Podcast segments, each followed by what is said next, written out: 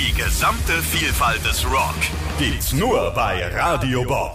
Mehr als 40 Streams für wirklich jeden Rockgeschmack. Von Grunge über Heavy Metal bis Mittelalter-Rock ist einfach alles dabei, was richtig reinhaut. Dazu immer die aktuellsten Rock-News, exklusive Interviews, spannende Podcasts von und mit euren Lieblings-Rockbands und noch so vieles mehr. Das alles gibt's auf radiobob.de und in der MyBob-App. Radio Bob, Deutschlands Rockradio.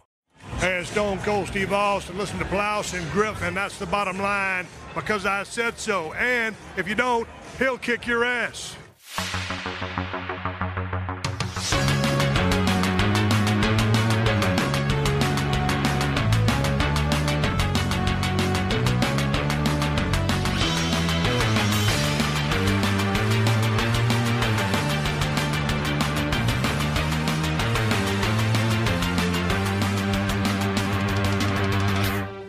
Moin Moin und hallo und herzlich willkommen. Eine weitere wunderbare Ausgabe des Plauschangriff Podcasts ist angesagt. Wir haben das Jahr 2021 noch, wo wir es aufnehmen. Aber vergleichbare Podcasts zu vergleichbaren Themen haben sowohl ich als auch mein werter und sehr hochgeschätzter Gast, mal wieder hier schon häufig gemacht. Hallo Fabian, schön, dass du da bist. Hallo Gregor und hallo ihr da draußen, die ihr uns heute zuhört, wie wir eine weitere Nintendo-Konsole zu einem 15. Geburtstag hier beglückwünschen werden. Und ich erinnere mich daran, Gregor, äh, beziehungsweise hast du es mir auch im Vorfeld nochmal gesagt, das haben wir sogar schon fürs N64 zum gleichen Geburtstag gemacht, zu dessen 15. vor zehn Jahren. Dann Gamecube weiß ich gar nicht, ob du da den 15. Geburtstag auch mit jemandem gefeiert hast. Ich muss mal nachdenken. Interessanterweise, wo du es erwähnt hast, genau, wir werden heute noch eine weitere Nintendo-Konsole besprechen, die wir übrigens schon mal in meinem anderen Podcast, ich mache ja noch den Gedankensprung, so aus Spaß an der Freude zwischendurch, und da hatten wir mal äh, selbst uns mal so 30, 40 Minuten hingesetzt, äh, noch äh, in der letzten Game One-Zeit, wenn du dich erinnern kannst, das Büro, was jetzt die Regie ist, sozusagen, was unser Büro mal eine kurze Zeit gewesen ist, hatten wir das da aufgenommen und darüber schon gequatscht. Allerdings, 2011 haben wir es zu 15 Jahren ähm, N64 zusammengesetzt, in diesem Raum. Oh. Das war exakt dieser Raum tatsächlich, wo wir immer noch drin sind. Also es ist immerhin gut für die äh, Langlebigkeit äh, der ganzen Formate und des ganzen Ladens hier schon mal ganz gut bei. Beim Gamecube, ich weiß, da sind du, ich äh, mit Trant und äh, Mar- die sind wir zu Mark Tüfs gefahren und haben mit ihm gequatscht. Ne? Aber war das dessen 15. Geburtstag, also mich- vom Gamecube, mich- nicht von Mark drüber Twain? nachdenken. Wir haben ja nicht 1974 aufgenommen, ne? Der Gamecube kam raus 2002, 2002, oder? Ja. Ähm, dann wäre das 2017 gewesen, aber es klingt für mich zu spät für den Gamecube-Podcast. Ich glaube, da, da, irgendwas, das war wahrscheinlich hier so 2013. Vielleicht war es zum 10- oder 11-Jährigen. Wenn so ein gerades Jubiläum passt, dann nehme ich das natürlich gerne mit. Äh, aber ansonsten kann man auch außer der Reihe, finde ich, ab und zu mal drüber quatschen. Jetzt passt es tatsächlich, dass 15 Jahre knapp, wo wir es gerade aufzeichnen, fast zum Release-Tag vergangen sind von der Nintendo Wii. Die äh, hochgeschätzte, hochqualitative, hochverkaufte Hardware, die Konsole, die ein bisschen im Vorhinein belächelt wurde, auch äh, nicht nur von Gamer-Seite aus, sondern von Publisher-Seite aus, war eine Geschichte, wo dann auf einmal alle gemerkt haben, oh, das ist ein Erfolg, jetzt müssen wir auch mal Spiele machen. Hallo EA! Was geht da so ein bisschen ab? Aber alleine die Tatsache, dass wir es jetzt schon 15 Jahre später haben, fühlt sich bei der Wii sehr komisch an, muss ich sagen. Mhm, Das stimmt, weil ich habe noch das noch sehr präsent alles, also die Startphase dieser Konsole. Ich weiß noch, ähm, rausgekommen ist sie ja Ende 2006, ähm, lag erstaunlich nah in allen Territories beieinander, Ja. also Ende November in Japan, äh, in den USA tatsächlich zuerst, dann in Japan Anfang Dezember und auch am 8.12. in Europa. Und ich weiß noch, wie ich damals äh, mit Kollegen aus dem Verlag, in dem ich gearbeitet habe, in der Nähe von Würzburg, wie wir alle in die Filiale einer großen, ähm, so einer Drogerie, die auch Elektrosachen verkauft, äh, gefahren sind nach Würzburg und uns da eingereiht haben in die Schlange der Wartenden. Und der Andrang war groß. Viele Leute wollten eine Nintendo Wii haben. Und ich weiß, dass es am Anfang zum Beispiel schwierig war, ähm, Kabel für gutes Bild Oh zu ja. kaufen, das Oh ja. ähm, offizielle RGB oder das ähm, Komponentenkabel, weil das war ja so das Beste, was du aus der Wii kriegen konntest. Die haben sich ja bewusst ähm, gesagt, das ist noch eine SD-Konsole und Mhm. ähm, so ein bisschen so der erste oder einer der Bausteine, der zeigt, wie die Konsole sich abgrenzte von den neuen Konsolen von Microsoft und Sony, wo Nintendo gesagt hat, nee, macht ihr mal euren Technikschüssel, wir ähm, brauchen kein HD und wir brauchen auch keine super performante Konsole, weil ähm, die Wii war ja in ihrer Hardware nicht so viel anders als der GameCube, zumindest was die Performance angeht. Genau, es gab immer so diese Unkenrufe, diese Meme, die sich schon damals fast durchgesetzt hat. Die Wii ist nichts anderes als zwei GameCubes, die mit Klebeband zusammengepackt mhm. wurden, was gar nicht so falsch ist. Also es basiert technisch ja viel dann, ähm, was den GameCube ausgemacht hat, wurde bei der Wii dann weitergeführt, entsprechend dann höher motorisiert. Ich glaube, der was der Hauptprozessor, der mindestens doppelt so schnell gewesen ist. Ähm, die Leistung, die rausgegeben werden sollte, soll auf jeden Fall eineinhalb bis zweimal höher gewesen sein als der GameCube, wobei du eben sagen musst, zu der Zeit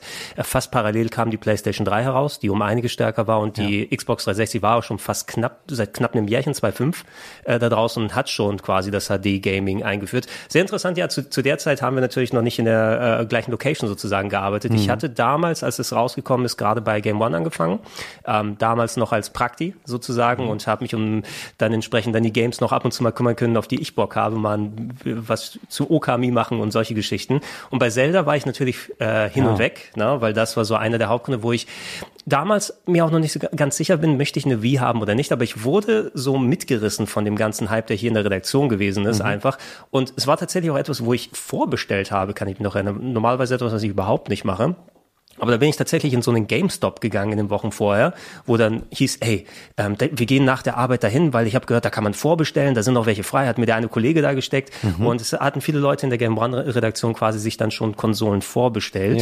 Ja. Ähm, und ich hatte das auch gemacht und äh, zum Glück muss ich dann eben auch sagen, weil wenn ich mich dann eingereiht hätte zum Launchtag oder in der Launchnacht, da wäre so wirklich ein Hype dann drumherum entstanden und Nintendo, denke ich mal, auch bewusst vielleicht nicht alle Millionen Exemplare produziert, die sie hätten potenziell produziert produzieren können, einfach um den Hype noch mal ein bisschen hochzuhalten. Mhm. Hätte ich noch mal länger drauf warten müssen. Alternative wäre gewesen, weil hauptsächlich mein Grund war natürlich äh, Twilight Princess, wenn es ja. rauskommt, aber die Gelegenheit hätte es ja auch für den Gamecube noch mal gegeben, aber komm, wenn schon, denn schon. Und da habe ich mit meiner persönlichen Wii dann auch Twilight Princess gespielt und den Beitrag dann hier für die TV-Sendung hier noch gemacht. Es gibt Spiele, die schaffen es im Alleingang, Generationen von Gamern zu begeistern, hohe Wertungen zu kassieren, Konsolen zu verkaufen und sich für alle Zeiten ins Hirn der Spieler zu brennen. Die Zelda-Serie ist dabei immer für einen Magic Moment gut. In letzter Zeit wurde es um den guten alten Konsolenkollegen Link ja ein wenig ruhiger, doch jetzt meldet sich die wohl schönste Action-Adventure-Serie aller Zeiten zurück. Jetzt bei uns Link featuring Schwert und Bogen in The Legend of Zelda Twilight Princess für den Wii. Ende 2006 interessanterweise ähm, in den USA zuerst rausgekommen und mhm. erst danach in Japan und EU, aber sehr nah beieinander. Also Nintendo hat ja auch seit einiger Zeit zumindest da angefangen, dass es nicht mehr so riesige Diskrepanzen ja. bei Releases gibt. Immerhin auch vor allem Du denkst ja, äh, Nintendo lokalisiert ja schon seit langer Zeit äh, sehr gerne und auch sehr gut dann Spiele ins Deutsche. Mhm. Beispielsweise GameCube-Ära vielleicht noch hauptsächlich als Text, dass du nicht so viel die Probleme mit der Sprachausgabe hast, die du mhm. dazu packen musst.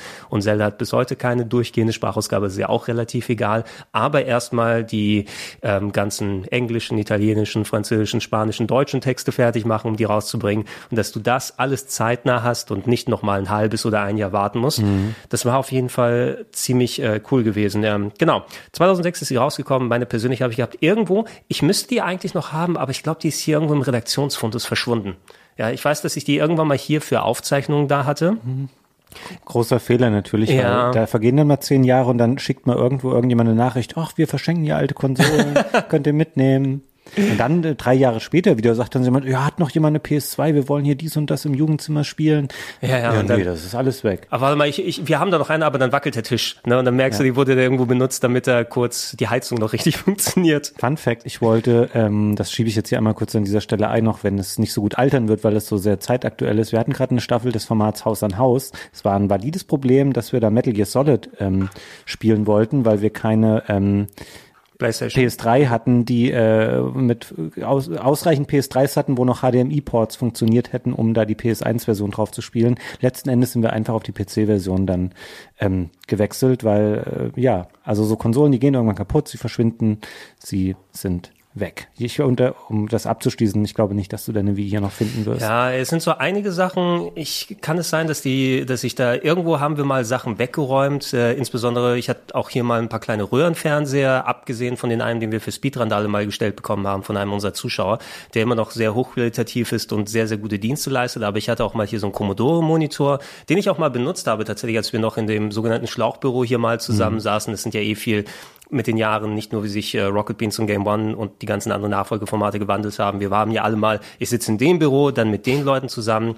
Es, es gibt hier so ein größeres Büro, das heißt das Schlauchbüro, weil es einfach so langgezogen ist, wo viele Arbeitsplätze dann zusammen waren. Mhm. Was ich mir da teilweise, so wo ich die, die Wii noch hier hatte und diesen Commodore Röhrenfernseher, der aber nur PAL geeignet gewesen ist, also konnte ich deutsche Spiele hauptsächlich noch spielen, ansonsten waren nur schwarz-weiß, ähm, hatte auch kein äh, mehr Qualitätssignal als jetzt äh, Composite. Mit mhm. RGB SCART kannst du ja immer noch, noch umgehen.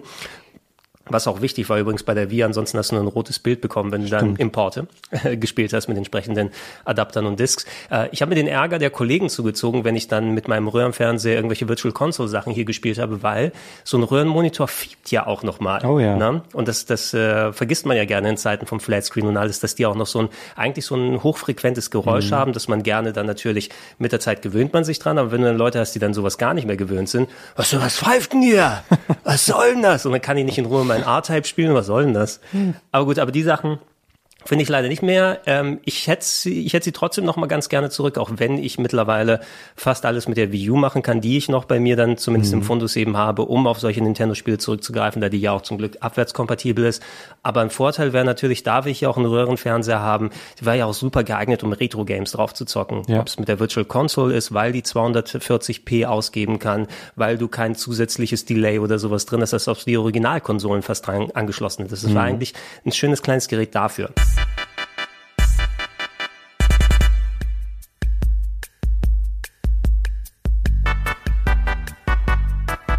Äh, ja, zum Launch. Also du hast auch eine zum Launch bekommen. Ja. Ähm, äh, welche Launchspiele hast du dir zu geholt?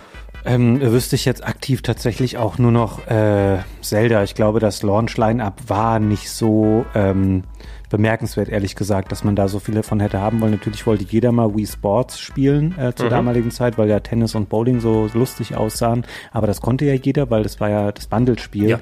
Und ich glaube, darüber hinaus ähm, gab es nicht so richtig geile ähm, Spiele. Du hast das ja mal ein bisschen auch ähm, genau, zusammengetragen. Genau, das können, da wir, das können wir mal einwerfen hier und reden wir gleich noch mal ein bisschen über die Technik und wie Sports muss natürlich auch ähm, ausklabüstert werden auf jeden Fall, weil das so ein wichtiger Grund war, dass die so abgegangen ist. Ähm, ich habe kurz mal die Launch Games für den europäischen Raum hier mal rausgeschrieben und von Nintendo selber hat es natürlich wie Sports, wie du mhm. erwähnt hast, weil das äh, mit dabei gewesen ist, Legend of Zelda Twilight Princess in der Wii-Ausgabe, die nochmal angepasst gewesen ist gegenüber der GameCube GameCube-Version A, die Welt wurde gespiegelt, damit Link, mhm. äh, damit Link ein Rechtshänder sein kann für die mhm. meisten Leute, weil auf dem GameCube ist er Linkshänder. Also hat man einfach das ganze Spiel gespiegelt und ein bisschen Wii-Bewegungssteuerung reingetan. Du hattest äh, Wii Play, Wobei ich, ich hätte fast gedacht, also es war hier eingetragen wie Play ähm, als Launch-Titel. Ich hätte fast gedacht, dass es ein bisschen später gekommen ist. Äh, mhm. War ja noch eine weitere Minigame-Sammlung, die aber viele Leute gekauft haben, weil es eine zweite Wii-Fernbedienung ja da gleich mit dazugegeben hat. Stimmt. Äh, Activision hat Call of Duty 3 rausgebracht. Weiß nicht, ob du das unbedingt spielen wolltest, wenn du es auf der Playstation oder anderswo gezockt hättest. Eher nicht. Ähm, Marvel Ultimate Alliance, das ist das erste noch, ne? Das sind ja. diese Multiplayer, ähm, hau alles kaputt. Genau. Das werde ich noch vor dem MCU. War vielleicht auch nicht ganz so der, der große Kracher. Und da war schon Tony Hawk's Downhill Jam. Mich da, Downhill Jam, war das schon das Ding mit dem Plastik-Skateboard oder nicht? Das kam eventuell ein bisschen später. Es gab ja das eine, wo du dich auf ein Plastik-Skateboard stellen kannst, ne? Und dann so juckeln vom Fernseher. Das war, glaube ich, Ride. Das war ähm, Ride, ne? Und es könnte auch noch ein zweites geben, Shred. Tony Hawk's Shred oder Ja, es so? gibt, es gibt zwei, drei verschiedene. Oder American Skateland ist, glaube ich, auch noch dafür rausgekommen, was ein klassisches war. Hm, ich glaube, Downhill Jam war, hatte noch keine Peripherie, weil dieser ganze Trend von wegen zu erkennen, oh, die Wii wird ja richtig erfolgreich und du kannst ja jede scheiß Plastikhalterung für die Emotes verkaufen, ob das eine Angel dann wird, ein Tennisschläger oder eine Bratpfanne. Das hat man erst später entdeckt. Ey, diese Tennisschläger auch, ne? Ja. Die, die Läden waren voll mit irgendwelchen Miniaturplastik, Tennisschlägern, Golfschlägern. Also Big Ben kann sich äh, glücklich zählen, dass das überhaupt so war, weil die haben den kompletten Laden selbst gefüllt. Ja, und Halterungen für Lenkräder später auch bei Mario Kart und solche Sachen. Ähm, also Lenkrad Halterung Im, für die relativ. wollte ich eigentlich sagen. Ein rundes Stück Plastik. Genau, wo man so, die V-Mode reingesteckt hat. Das ist ja später richtig äh, durch die Decke gegangen. Ähm, ansonsten, äh, EA hatte Madden und Need for Speed. Mhm. Klassische Sachen eben. Mhm. Ähm, du hast äh, Midway, hat Happy Feet. Da, der Film müsste, glaube ich, recht aktuell damals ja. gewesen sein. Ja, George Miller, Regisseur, hat einen Oscar dafür bekommen und nicht für Mad Max, interessanterweise. Immer noch schöner Fun Fact. Rampage Total Destruction, eines der vielen Rampage als Monster mach die Umgebung kaputt Spiele.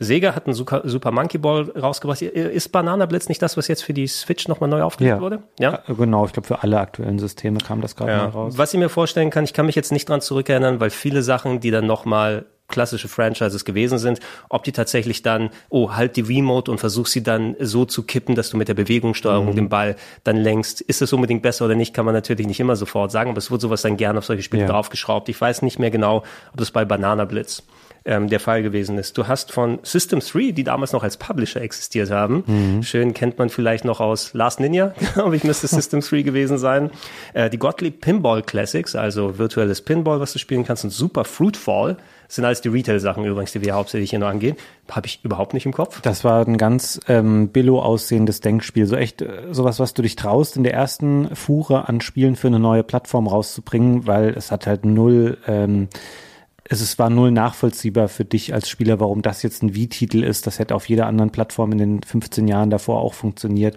Das war nichts Besonderes. Ich erinnere mich an das Spiel noch. Mich würde es fast aber nicht wundern, wenn es vielleicht etwas ist, was eher, wo eher zugegriffen wurde mit der neuen Zielgruppe, die mit der Wii erschlossen wurde, die dann ihr Wii Sports hatten und dann sehen, oh ja, also ich weiß nicht, was ein Monkey Ball ist, aber äh, fallende Früchte, ich, ich habe schon mal eine Birne gesehen. Ja. das könnte Also was sein. THQ hat es vielleicht schon besser antizipiert, für welche Zielgruppe die Wii ähm, attraktiv war. Die Ja. haben nämlich so Sachen gemacht wie Cars, Mhm. Barnyard, das war so ein Bauernhof-Spiel mit lustigen Tieren und SpongeBob äh, SquarePants Creature, Creature from the Krusty Krab.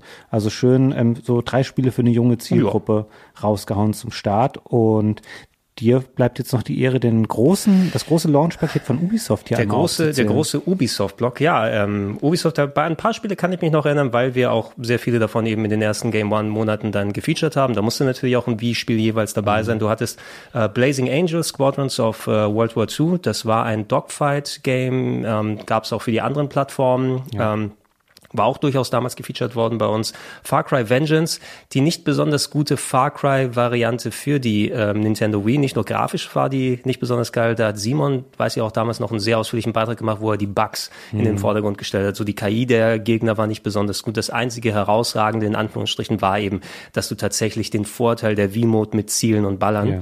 mitnehmen kannst. Aber ja, hat man nicht so vorgezogen gegenüber den anderen Far Cry Spielen. GT Pro Series, schätze mal ein Rennspiel, wie auch Monster 4x4 World Ja, Circuit. Die kannst du beide zusammenfassen. Es waren so minderwertige Rennspiele, äh, überhaupt nicht der Rede wert tatsächlich.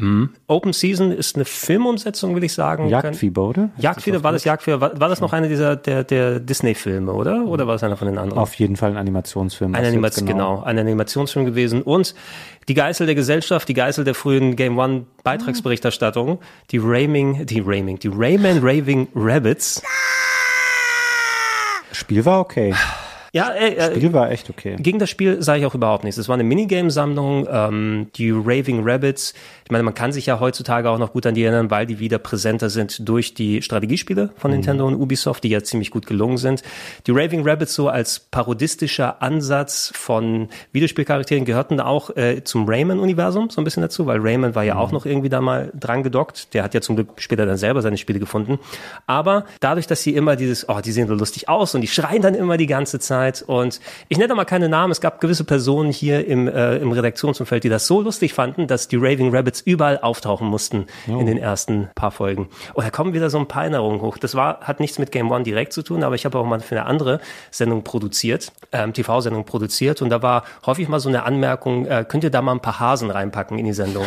Und es war nicht, es war nicht die Raving Rabbits persönlich selber, aber es war irgendwie in einer Show hatte ich mal so einen lustigen Clip mit Hasen reingetan. Das fanden sie so lustig, dass ich dann auf einmal jetzt äh, Clips mit Hasen raussuchen musste, die lustig sind, weil das so gut angekommen ist. Da sieht man immer, immer aufpassen, was man bei sowas macht. Ähm, die Raving Rabbits aber ein schönes Partyspiel, was natürlich dann sehr inflationär dann mit vielen Spielen und die können dir natürlich auch irgendwann auf den Sack gehen, dann, dann ausstrapaziert wurde. Red Steel, einer der hochgehyptesten Ja. Titel damals. Kannst du dich noch an dieses, ja, man, man würde voll, fast schon vom Bullshot heutzutage sprechen. Also da gab es ja die Screenshots und den Trailer, wo das sehr aufwendig von der Grafik her aussah. Das war das Spiel, wo man nicht nur gleichzeitig ballern ballern kann von Ubisoft, sondern auch so ein Katana noch ja. hatte und die Wii-Mode zu schwingen kann. Also das wird richtig losgehen, aber da dachte man auch noch, dass die Wii eventuell grafisch um einiges besser sein mhm. würde, bevor man das finale Ergebnis gesehen hat. Also, ähm, um das mal vorwegzuschicken, der zweite Teil später war deutlich besser. Das erste Spiel, ähm, das wurde definitiv Opfer des eigenen Hypes, weil es eines der wenigen High-Profile-Spiele war im Vorfeld und es hat das Problem gehabt, dass es zum einen, wie du schon sagtest, ähm, viel zu hübsch präsentiert wurde vorher. Es sah nicht annähernd so gut aus in SD auf der Wii und ähm, stellte sich auch relativ bald raus, dass man nicht mit der Wii-Mode in der Erstausführung, das war nicht dafür geeignet, um damit super präzise Schwertkämpfe zu machen. Ähm, Ballern ja, meinetwegen als Zeiger und so, aber Bewegungserkennung war alles nicht so doll und dementsprechend Red Steel eher, war ein solides Spiel, aber war schon eher eine Enttäuschung, ähm, wenn man das gegen den gegen den Wirbel abgewogen hat, der vorher um das Spiel gemacht wurde. Ja, so, so kann Hype sich eben auch ins Negative umschlagen. Es sorgt natürlich dafür, dass die Leute, oh, will ich mir das mal angucken. Zum Glück hast du mit Wii Sports auch das bekommen, was du gesehen hast. Ja, ja. also konntest du nicht per se enttäuscht werden, weil ich kann jetzt Bowling spielen, indem ich eine Bowling-Bewegung mache. Das, das stellt sich eins zu eins nahe. Aber wenn du dann so ein Spiel hast, was in Anführungsstrichen für Gamer gedacht ist, die dann sagen, oh, guck mal, die Grafik und das Spielerlebnis, was es mir bietet, mhm. konnte Red Steel sowohl vom Game Design als auch von der technischen Umsetzung nicht das ganz einlösen, was man sich im Kopf selber vorgestellt hat. Immerhin, aber du hast auch schon gesagt, werden wir später noch mal ein bisschen drüber quatschen. Ich persönlich fand auch den zweiten um einiges besser. Mhm. Der hat ja auch vor allem technisch sich eine schönere Idee ausgedacht mit dem Cell Shading. Ja. Fand ich, hat das besser gepasst als dieses ja so realistische True Crime Aussehen, was sie so draus gemacht haben. Oder später Sleeping Dogs ist vielleicht auch ein gutes ja, Vorbild gewesen, stimmt. das so ein bisschen in die Richtung gegangen ist. Äh, und noch ein ähm, Splinter Cell ist dafür rausgekommen. Das äh, Double Agent müsste der vierte Teil gewesen sein, will ich sagen. Mhm. Der, wenn ich mich richtig erinnere, sogar noch um einiges anders gewesen ist auf der Wii als auch äh, bei den Xboxen und Playstations und sowas, weil die einfach noch mal ein bisschen was anderes probier ja. probiert haben. Aber weiß auch nicht mehr, ob das unbedingt so wert gewesen ist, auch diese Version dann gegenüber den ausgewachsenen zu spielen. Mhm. Ähm, ja, das war das Launch-Line-Up hier. Man konnte sich schon sehr gut bedienen. Ich war auch aber mehr als zufrieden damit, jetzt Wii Sports dabei zu haben, ja. als auch dann äh, Twilight Princess, was ich sehr ausführlich gespielt habe, nicht nur für Game One, sondern dann auch selber. Darüber reden wir dann auch, wenn wir mal zu den Action-Adventures kommen. An sich aber, ähm, ich kann mich gut erinnern, so im Vorfeld, ähm, so in den ein, zwei Jahren vorher, wo du dann quasi als Nintendo-Fan hast ihn noch so ein bisschen durchgeschlagen. Der Nintendo DS war mhm. 2004, will ich jetzt sagen, rausgekommen, oder? Ich hätte jetzt fünf gesagt, aber das könnte auch vier gewesen vier sein. Vier oder fünf, irgend sowas müsst ihr nochmal checken, aber zumindest der DS war zumindest schon mal ähm, draußen. In den Jahren vorher habe ich mich hauptsächlich Nintendo-mäßig von den Grabbelkisten ernährt, sagen wir es mal so, weil du sehr viel Du hast viele Game Boy Advance Spiele günstig gefunden, Stimmt. sehr viele GameCube Sachen waren runtergesetzt. Der GameCube ja auch selber so gut die Konsole an sich gewesen ist, haben wir auch im Podcast schon mal ausgeführt. Mhm. Rein verkaufstechnisch hat knapp so über 20 Millionen Exemplare verkauft. Wenn du es gegenüberstellst, PS2 150 Millionen. Mhm. Ne? Und dementsprechend fandest du auch viel von den Games nochmal günstiger runtergesetzt. Ähm, war von Interesse für mich natürlich, was kommt als nächstes. Ich kann mich auch erinnern, so, was weiß ich, bin joggen gegangen, habe Podcasts gehört und dann heißt es, übrigens, Nintendo hat jetzt angekündigt, die neue Konsole, ja, sie wird entwickelt und sie wird Revolution heißen, hieß es da noch, mhm. was letzten Endes der Entwicklername gewesen ist. 2004, glaube ich, muss offiziell dann die Ankündigung dann gewesen mhm. sein. Ne? Hattest du das, kannst dich irgendwie grob dann erinnern, äh, ob du im Vorfeld das schon verfolgt hast oder einfach nur dann im Nachhinein bis jetzt? Nee, das habe ich schon ähm, verfolgt, weil ich ja da auch schon für ähm, Magazine im Videospielbereich äh, gearbeitet habe, auch für ein Multiplattform-Magazin und das haben wir schon sehr aufmerksam auf dem Schirm gehabt. Ich weiß auch, dass ich einige dieser Spiele ähm, schon früh äh, gespielt habe und ähm, vieles im Vorfeld schon mal irgendwo äh, gezeigt worden war von den Launch-Titeln und sowas, dass dann ähm, Leute in der Redaktion vorbeikamen und uns irgendwie die Spiele vorgeführt haben. Also ich habe da schon sehr aufmerksamen Auge drauf gehabt. Ich war allerdings ähm, nicht so begeistert von dem ganzen Konzept, mhm. was so dahinter stand, weil ich so dachte, oh, Bewegungssteuerung, ich verstehe den Drang, dass man was Neues machen möchte, dass man sich bewusst abgrenzen möchte und auch ein bisschen aussteigt aus diesem Technikwettrüsten, weil der Gamecube, für den hat es nicht funktioniert und jetzt probieren wir nochmal was anderes aus.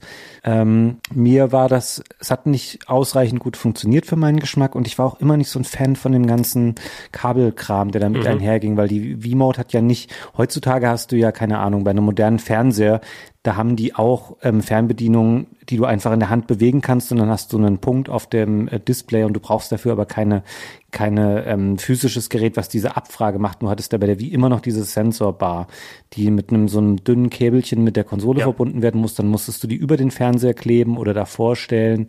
Und ich fand das immer alles nicht so so hübsch und so elegant und es war immer mit so einem gewissen Aufwand verbunden. Die V-Mode selber war für viele Spiele nicht ähm, ausreichend als Controller. Dann brauchtest du immer noch einen Nunchuck, um das da dran zu stecken. Also dieses Zusatzding mit dem Analogstick dran und weiteren Buttons, weil ansonsten hast du keinen Analogstick gehabt ähm, oder eben Classic Controller. Und das, es wirkte vieles für mich an der Wii so ein bisschen bastelig so. Und ich war da nicht so ein, so ein Fan von und habe dann auch die ganze Zeit darauf gewartet, wo sind denn die Spiele, die mir dieses Konzept geil verkaufen, was ähm, also das Bewegungssteuerungskonzept und wo ich wirklich den Mehrwert dann darin sehe. Mhm, ich pflichte dir absolut bei. Es war so, ich habe es zwar dann verfolgt, ich habe mich darauf gefreut, dass eine neue Nintendo-Konsole kommt, aber irgendwie hat mich das alles nicht so direkt in der Art von Spielen, die ich mag, angesprochen. Nintendo mhm. ging auch schon ein bisschen Weg. Das hat sich zwar nicht in den Spielen dann zu 100 Prozent geäußert, aber es hat schon diese diese leicht ähm, klinische Art, die Nintendo irgendwie in den mit 2000ern aufgenommen hat. Du weißt, wo alles irgendwie in Weiß dargestellt wird und da gab es immer die ganzen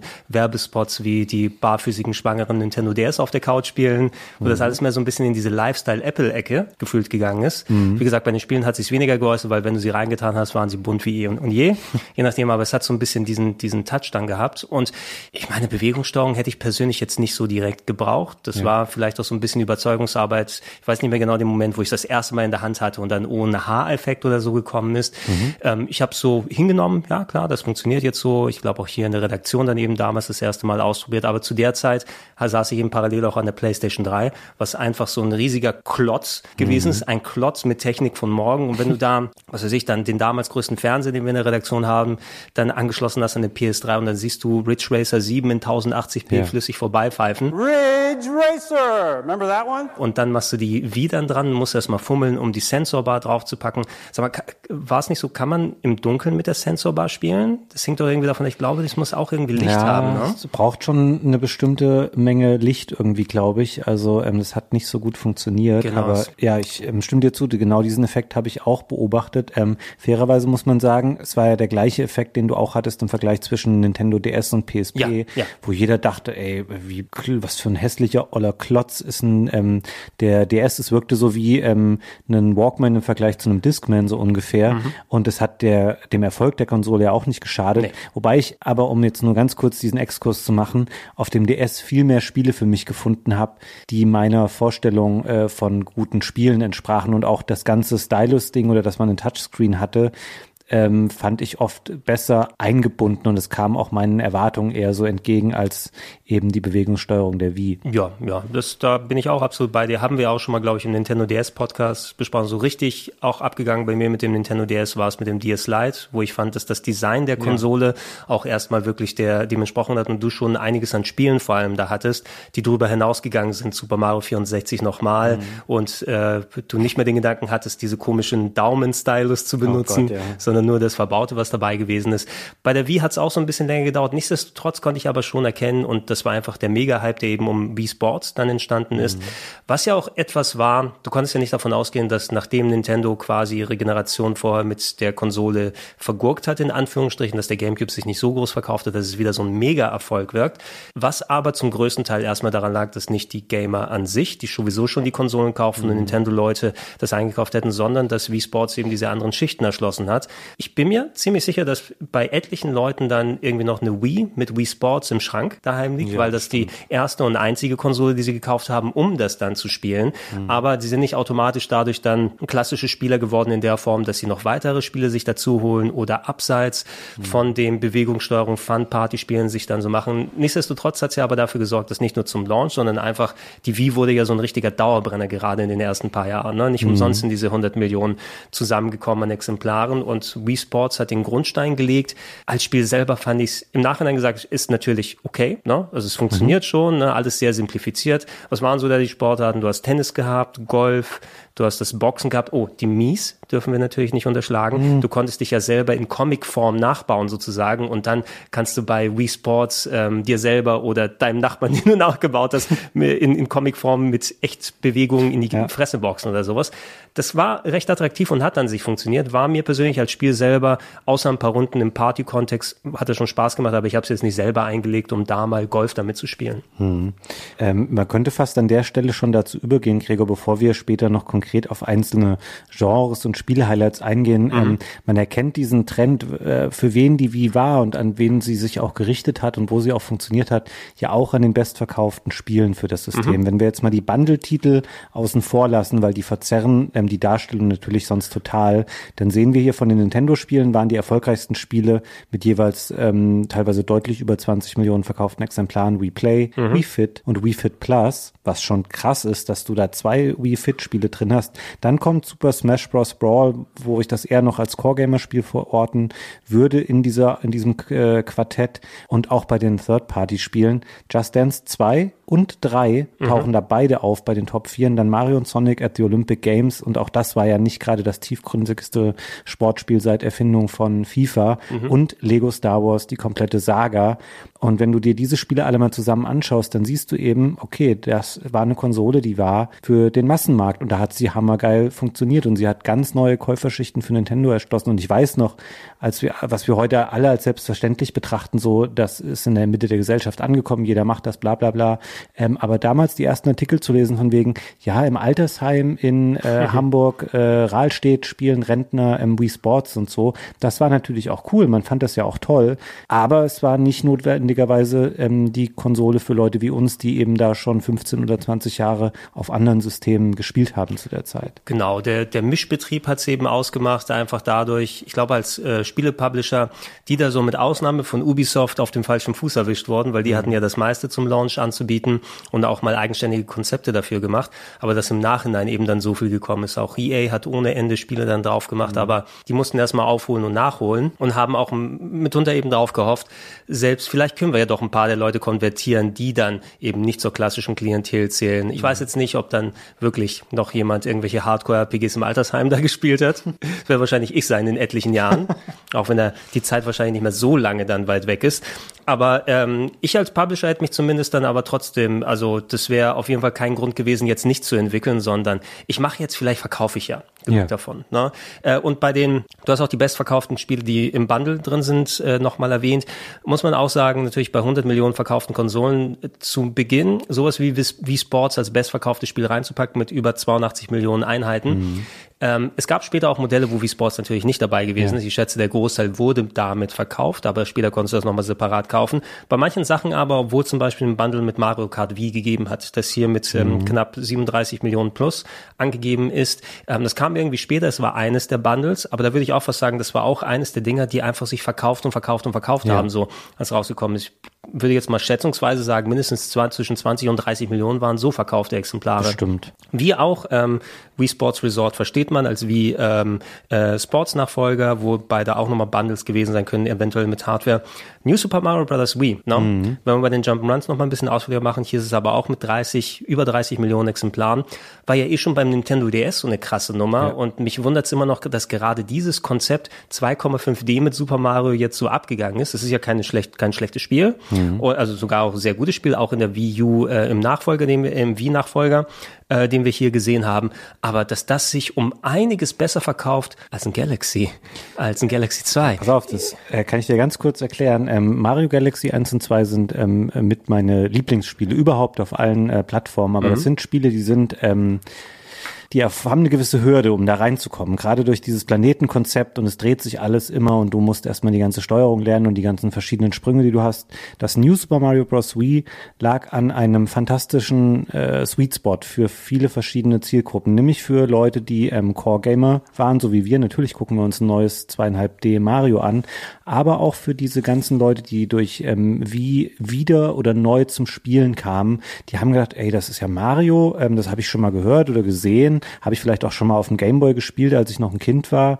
Da gucke ich da mal rein. Jeder blickt das Spiel sofort. Es ist super ähm, einfach, transparent und äh, klar nachzuvollziehen, was man da machen muss. Plus, du hattest auf der Wii natürlich den großen Vorteil, es hatte diesen Vier-Spieler-Modus. Ja. Also es war auch ein fantastisches Spiel, um das mal nach, du hast ein bisschen Bowling, ein bisschen Golf und ein bisschen Tennis gemacht und dann so, ey, wollen wir Mario spielen? Ja klar, kennt ja jeder, jeder kann mitspielen, niemand sagt, nee, kein nicht. Äh, das war schon perfekt einfach auf die Wii dann auch zugeschnitten und äh, wundert mich nicht, dass das da auch nochmal so eingeschlagen hat. Hatte, hatte New Super Mario Bros. auf der Wii schon ähm, dieses Support-System? Also Nintendo hat es ja auch eine Zeit lang angeführt, wenn du fünfmal verlierst, dann bietet das Spiel dir an, den Level für dich selbst zu spielen. Ich meine, also hm. irgendwas klingelt noch im Kopf, dass hm. eventuell eines der frühesten Spiele war, die schon mal so ein bisschen dir den Support angeboten haben, selbst wenn du überhaupt gar keine Bewandtnis damit hast. Und äh, ich halte nochmal hoch, ich habe hier immer noch äh, oh. in Benutzung eine Nintendo-Tasche, ähm, die tatsächlich aus äh, Werbeleinwand gemacht wurde. Mhm. Das, äh, ich kann mich erinnern, zu dem Launch von dem Spiel waren überall, auch in Hamburg, dann große Leinwände ja. verteilt, ähm, wo dann, hey, New Super Mario Bros. kommt raus, wurde anscheinend auch Stoff dann entsprechend härterem Stoff gemacht und Nintendo hat irgendwann mal Werbegeschenke mhm. rausgegeben und die Tasche hält heute noch, ist ein, also ein Teil dieser New Super Mario Bros. Plane, mit der geworben wurde. Ganz schön, ganz schön alt die Tasche jetzt schon, aber Nintendo hat das eine Zeit lang gerne gemacht, solche Taschen als Goodies zu produzieren und rauszugeben ähm, auf äh, Messen. Ach, cool, dass du die noch hast. Aber ja. auch schon, sie hat schon ein bisschen, hat schon bessere Zeiten gesehen. Sie hat schon ein bisschen, sie ist jetzt Vintage, würde man sagen. Ja, ne? Das heißt, je mehr Löcher drin, umso teurer. Witzig.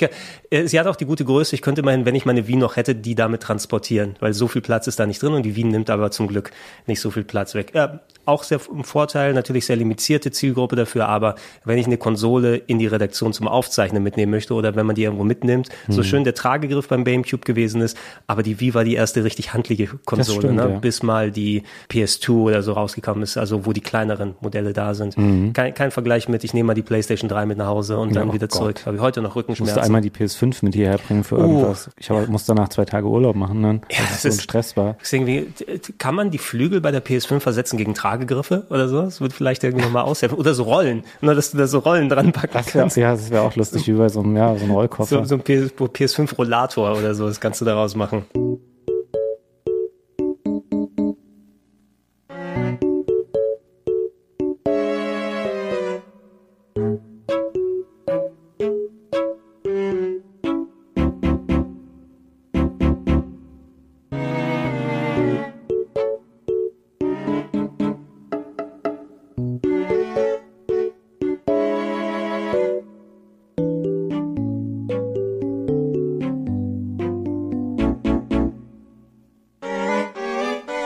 Bisschen über die, die meistverkauften Spiele haben wir gequatscht. Lass uns nochmal auf die Technik nochmal insbesondere mhm. eingehen. Also, sehr kleine Konsole hat DVDs benutzt nach den Mini-DVDs äh, mhm. äh, vom GameCube. Allerdings nicht mit der Möglichkeit, weil das war ja so selbst, wenn du das Medium DVD benutzt hast, wenn du DVD-Filme abspielen möchtest, musstest du, wie war das, das DVD-Konsortium musste dann pro Konsole eine gewisse Lizenzgebühr mitnehmen, glaube, oder ja. so 20, 30 Euro oder wie viel das gewesen ist. Das spart sich Nintendo. Mhm. Ja. War auch einer der Gründe übrigens bei der ganz alten Xbox, die ja, wo wir gerade aufnehmen, Unternehmen dann 20 Jahre auch gerade feiert. Ähm, da konntest du ja auch von Haus aus trotz DVD-Laufwerk keine DVD-Filme mhm. abspielen, sondern du musstest dir die Fernbedienung mit Adapter kaufen, ja. weil da die Lizenzgebühr nämlich drin war. Genau. Ja, ähm, konntest also nicht machen, aber du konntest trotzdem deine kleinen Mini-DVDs vom GameCube einstecken. Mhm, stimmt. Ja. Hast du die Abwärtskompatibilität, war die was für dich oder hattest Boah, du deinen GameCube damals hatte den, aufgebaut? hatte den GameCube parallel damals noch und du hattest ja damals noch keinen Nachteil, da die Wii auch nur SD äh, war und ich hatte, ähm, ich hatte sogar für den GameCube, den ich hatte, oder habe ich heute noch ein Komponentenkabel Kabel. Das heißt, ich hatte gar keinen Vorteil, wenn ich die Wii benutzt hätte, um die Spiele abzuspielen. War cool, dass sie die Option hatte, also auch tatsächlich mit ähm, vier Controller-Ports mhm. und Slots für die GameCube Memory-Karten ganz gut versteckt hinter so einer Klappe, wenn man es nicht nutzen wollte. Ähm, schönes Feature, ich habe es aber selten tatsächlich in Anspruch genommen. Ja, ich, ich habe ein bisschen dann hin und her probiert. Ähm, ich habe mir ja auch damals für meinen GameCube immer noch Importe geholt. Es gab ja so ein paar Rollenspiele, mhm. die dann hauptsächlich in den äh, USA rausgekommen sind oder wo ich die mal ein bisschen früher spielen wollte, sowas Barton Kaitos Origins, glaube ich, gab es gar nicht als PAL-Version. Mhm. Und ich hatte damals für den GameCube noch eine der vielen Action-Replay-Discs, die dafür rausgekommen ja. sind, wo es ja noch nicht Firmware-Updates per Internet gab, die das unmöglich machen mhm. oder so. Ähm, die hat, glaube ich, nicht mehr. Meine Import-Disc funktioniert bei der Wii. Okay. Also, dass ich nicht mehr dann eben diesen Wechseltrick machen kann. Du bootest mit der Import-Disc und packst dann die richtige Disc rein und kannst dann spielen.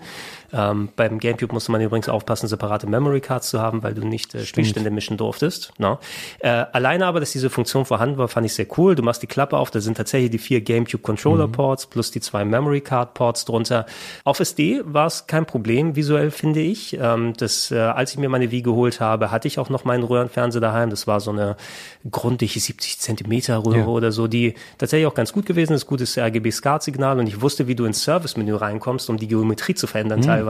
Da habe ich mir diese ganzen Sachen noch drauf. Ich konnte zum Beispiel PAL-Balken rauspatchen, damit ich konnte das Bild intern strecken der Röhre.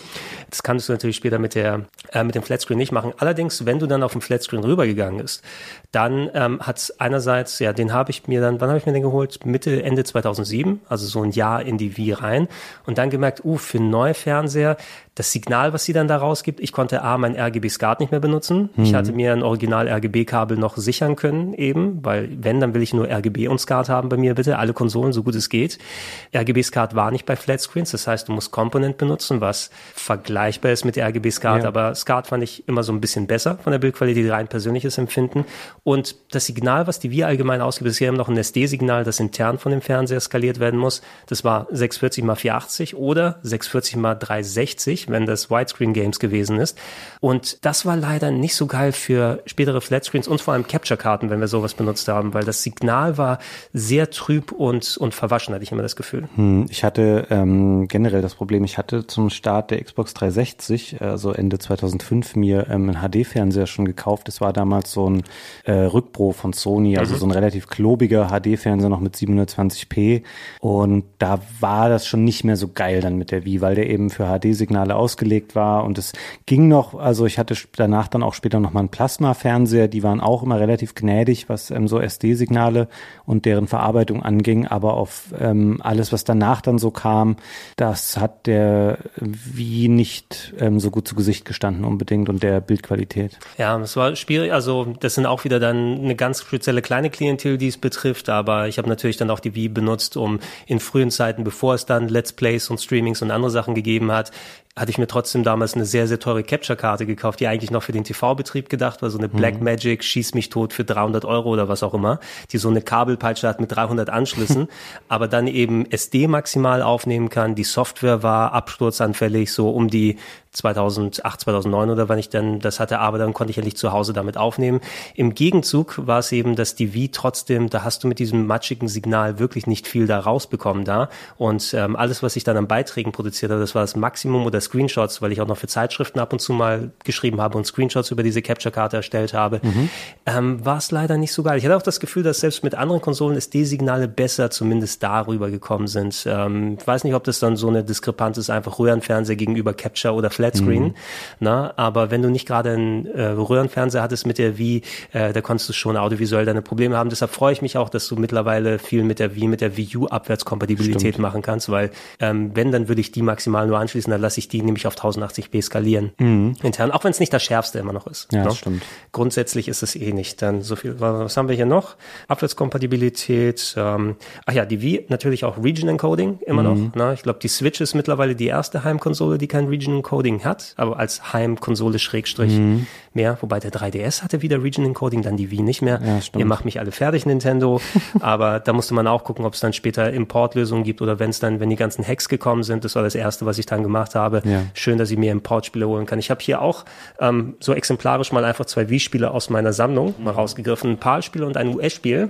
Sieht man dann nochmal, da, da, da siehst du, ich bin dann eher der Adventure-Fan. Ne? Welche Games habe ich dir da gerade gegeben? Ähm, die PAL-Version von Another Code R, mhm. Journey into Lost Memories war das Sequel zu einem ähm, DS-Spiel, was ich ganz äh, gerne mochte. Das ja. hatte ganz clevere Rätsel, die um den Touchscreen rumgestrickt waren. Das andere Trauma Team, ähm, die US-Version, eine aus der Reihe, die auch äh, am DS eigentlich geboren wurde. Das waren diese Trauma, ähm, wie hießen die Trauma Center? -Spiele? Trauma Center, genau. Die genau. Operationsspiele mit Viren aus dem All kann man sagen. Äh, gute, gute Zusammenfassung, ähm, aber schöne äh, Spiele auch. Ich mochte die ganz gerne tatsächlich. Also, falls du Trauma Team oder falls du irgendwann, also falls du die mal auf dem DS oder so gezockt hast, interessant ist es, das Trauma Team ist, glaube ich, der dritte Teil, mhm. ähm, der rausgekommen ist und ist ein Genre-Mix, weil da spielst du viele verschiedene Charaktere und du hast nicht nur operieren, sondern hast ein bisschen Detektiv-Adventure drin. Mhm. Du hast eine Storyline, also jeder der Charaktere, die du da spielst, haben andere Gameplay-Sachen und natürlich mhm. operieren, ob jetzt mit dem Stylus am Touchscreen auf dem Nintendo DS oder mit der Wiimote auf dem Fernseher zeigen, mhm. ähm, ist auch ganz interessant. Ne? Hm. Äh, aber ist immer noch eine sehr bunte Bibliothek. Zum Glück konnte ich mir mit dem Modden dann aber auch US-Spiele holen, weil in Europa hatte ich Trauma Team jetzt nicht beispielsweise bekommen. Ja. Also immerhin, das konnte man später dann noch machen. Über die Steuerung hast du dich natürlich ein bisschen geäußert, nicht nur von der Wii-Fernbedienung oder mhm. Wii Remote. Bitte sage nicht Remote, sagt Nintendo. Mhm. Ich krieg's trotzdem nicht raus. Ich sage immer noch Remote. Ja, die haben auch gesagt, du sollst die Handgelenksschlaufe anlegen. Das haben wir nur auch nicht immer gemacht. Äh, es, es ist bei genug Leuten beim Schleudern vom Bowling ähm, in Wii Sports die Wii-Mode im Fernsehen gelandet. Das mag sein. Na, also immer die Handgelenkschlaufe, alle Stunde eine äh, 15 Minuten Pause machen, stimmt, ne? sonst kriegst du Ärger mit äh, Dr. Nintendo. Nee, Dr. Mario ist es wahrscheinlich, der solche Sachen einen empfiehlt. Wenn du dann steuern wolltest, du hattest einerseits die Wii-Fernbedienung, die Wii-Mode in der Hand, die mhm. hatte natürlich ihre Bewegungssteuerung mit den Kippsensoren, mhm. ähm, hatte aber auch dann natürlich die Zeigefunktion, was noch so Infrarot, denke ich mal, oder nee, ist es Infrarot mit der Sensorbar, wie das funktioniert, so wie die ganz alten Fernbedienungen?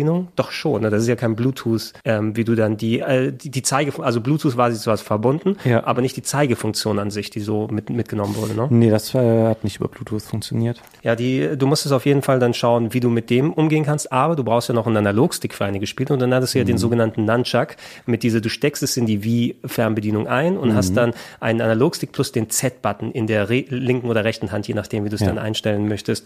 Plus ähm, der Classic Controller war noch oben drauf für eine Funktion, die ich sehr zu schätzen wusste mit der Virtual Console.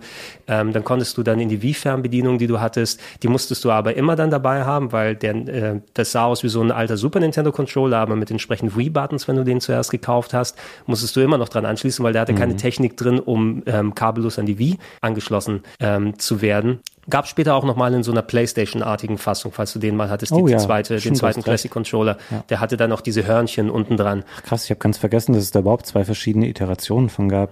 Ja, der, der erste hatte auch noch, also ich hatte mir den auch natürlich dazugeholt, weil ich wollte gerne natürlich auch dann Virtual Console Spiele spielen, die über NES hinausgehen, weil mhm. mit der Wii-Fernbedienung, du konntest die ja auf die Seite packen und dann hattest du ein Steuerkreuz mhm. und zwei Buttons. Das heißt, wenn du NES-Spiele oder Games, die für die Wii gedacht waren, die nur diese zwei Buttons unterstützen, eventuell hinten noch den B-Button mit dem Finger drunten nochmal drücken, ähm, wenn du die verwenden kannst, aber du konntest keine Super Nintendo oder Mega Drive Spiele damit zocken, da brauchst du den Classic Controller. Das ist krass, ich hatte komplett diesen ersten Classic Controller vergessen, der eher so wie dieses Super Nintendo Pad mit den zwei Analogsticks aussah. Ich habe nur noch den mit den Hörnchen im Kopf gehabt. Der nannte sich dann, glaube ich, schon Classic Controller Pro. Hieß er schon Pro? Ja. Ich habe die beide noch daheim auf jeden Fall. Also den ersten, weiß ich noch, da gekauft. Es kann sein, dass der zweite Mal bei einem der Spiele dabei gewesen ist. War das bei Xenoblade Chronicles? Ich weiß nicht mehr. Es gab da auf jeden Fall auch verschiedene Farben. Ich glaube, bei einem, ja. bei äh, Golden GoldenEye Reloaded war, glaube ich, auch ein Classic Controller dabei. Die hätten ein goldenes Ei damit reinpacken müssen. da hätte Vince McMahon sich gefragt, wo ist es, äh, das goldene Ei?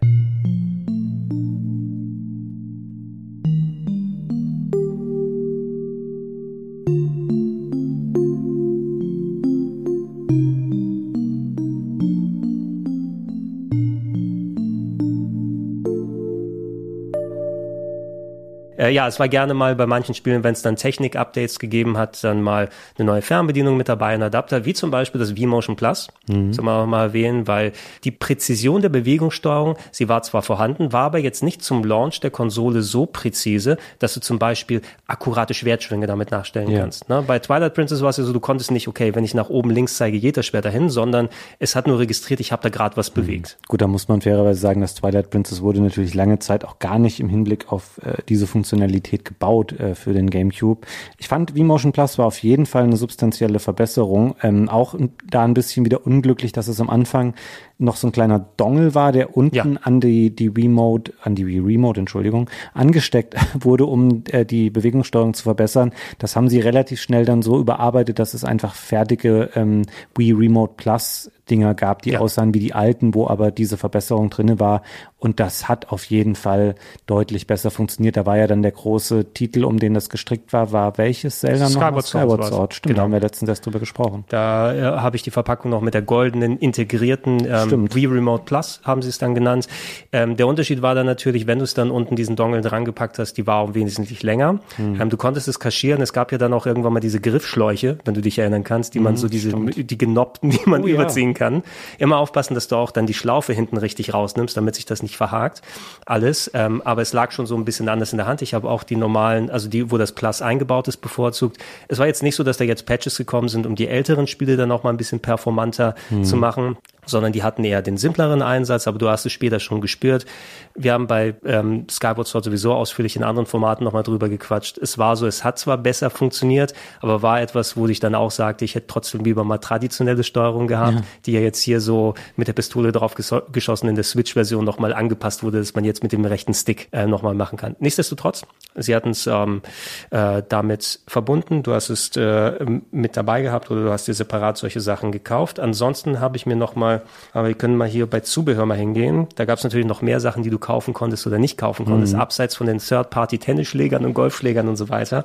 Äh, das Balance Board ist natürlich ganz wichtig, die Wii-Waage, mhm. die zusammen mit Wii Fit verkauft wurde, was eigentlich so ein ganz guter, also wenn nicht sogar genialer Schach, Schachzug ja. von Nintendo gewesen ist, weil da quasi, wenn Leute sich, das eh schon als ein bisschen Sportgerät mit dazu geholt haben, dann hast du eben tatsächlich diese digitale Waage, die aber noch gamifizierte mhm. Spiele hat mit steig auf, steig ab. Ja. Ähm, was ich nicht zu schätzen wusste, ist es, sobald du mal mit deinem BMI, egal wie dein Körper aufgebaut ist, über diesen 25 bist, dann sage ich mir, bist ein bisschen zu dick hier. Also nicht ganz so in den Worten, aber so kamst du rüber dann meist. Hast, hast du das mal für Training oder sowas benutzt? Nee, ich fand ähm, das Balanceboard und ähm, die Spiele rundherum äh, eine gute Idee. Ich habe äh, das auch das früh spielen können, weil das schon mal im Rahmen eines Events vorher gezeigt wurde. Aber ich war nie so ähm, der Fan davon, so Sportspiele zu Hause zu machen. Das hat für mich kann, konnte jetzt keinen Sport zu ersetzen. Ich gehe halt auch gern mal raus und bewege mich da dann lieber irgendwie oder gehe irgendwo anders hin, was nicht mein heimisches Wohnzimmer ist. Mhm. Das ging mir auch mit Ring Fit Adventure auf der Switch dann so. Das habe ich mir auch mal gekauft. Ähm, Finde das ein cooles Konzept. Und so war es auch beim Balance Board. Ich verstehe total, dass das gut funktioniert hat. Ähm, aber nee, mein Fall war das nicht so. Und dann hast du halt wieder noch einen ähm, Zubehörteil gehabt, das echt auch nicht klein ja, war. Das war kein, ja. nicht so eine Mini-Waage wie so eine Briefwaage, sondern es war ein richtig breites Teil. Also ich weiß nicht, wie ein großes Laptop so von der Größe her, würde ich sagen. Ich hatte, ich hatte bei mir eine Ecke sozusagen, wo ich es dann hingepackt habe, wo natürlich alle paar Monate mal den Staub wegwischt, nachdem mhm. du das eine Zeit lang benutzt hast. Das war die Ecke, wo auch meine Guitar Hero Gitarren standen, ja. die äh, immerhin ein bisschen weniger Staub angesetzt haben, weil ich die häufiger mal ähm, dann gegriffen habe. Aber irgendwann war das auch mir relativ egal. Ich habe mir auch nicht Wii Fit Plus dann später geholt als mhm. Erweiterung der Games. Und es hat sicherlich einigen Leuten geholfen, die diese gamifizierte Variante, kann man ja schon mal sagen, das ist Vorläufer von diesen ganzen Fitnessgeräten, die du heutzutage ja. Hast. Also dieses Peloton oder wie auch immer, da gibt's ja diese mit Screen, wo du dann ein Abo machen kannst und die sagen dir dann, mach diese Aufgabe und steig auf und steig mhm. ab und solche Geschichten. Ähm, Habe ich mich nicht groß mit beschäftigt. Ich bin auch eher jemand, der dann sagt, wenn ich mich betätigen will, ich gehe raus und laufe, wenn es passt. Mhm. Ähm, und weniger, oh, ich muss jetzt noch kurz mein, mein Training machen, damit ähm, das äh, Wii-Männchen dann sagt, alles gut bei dir. Ja.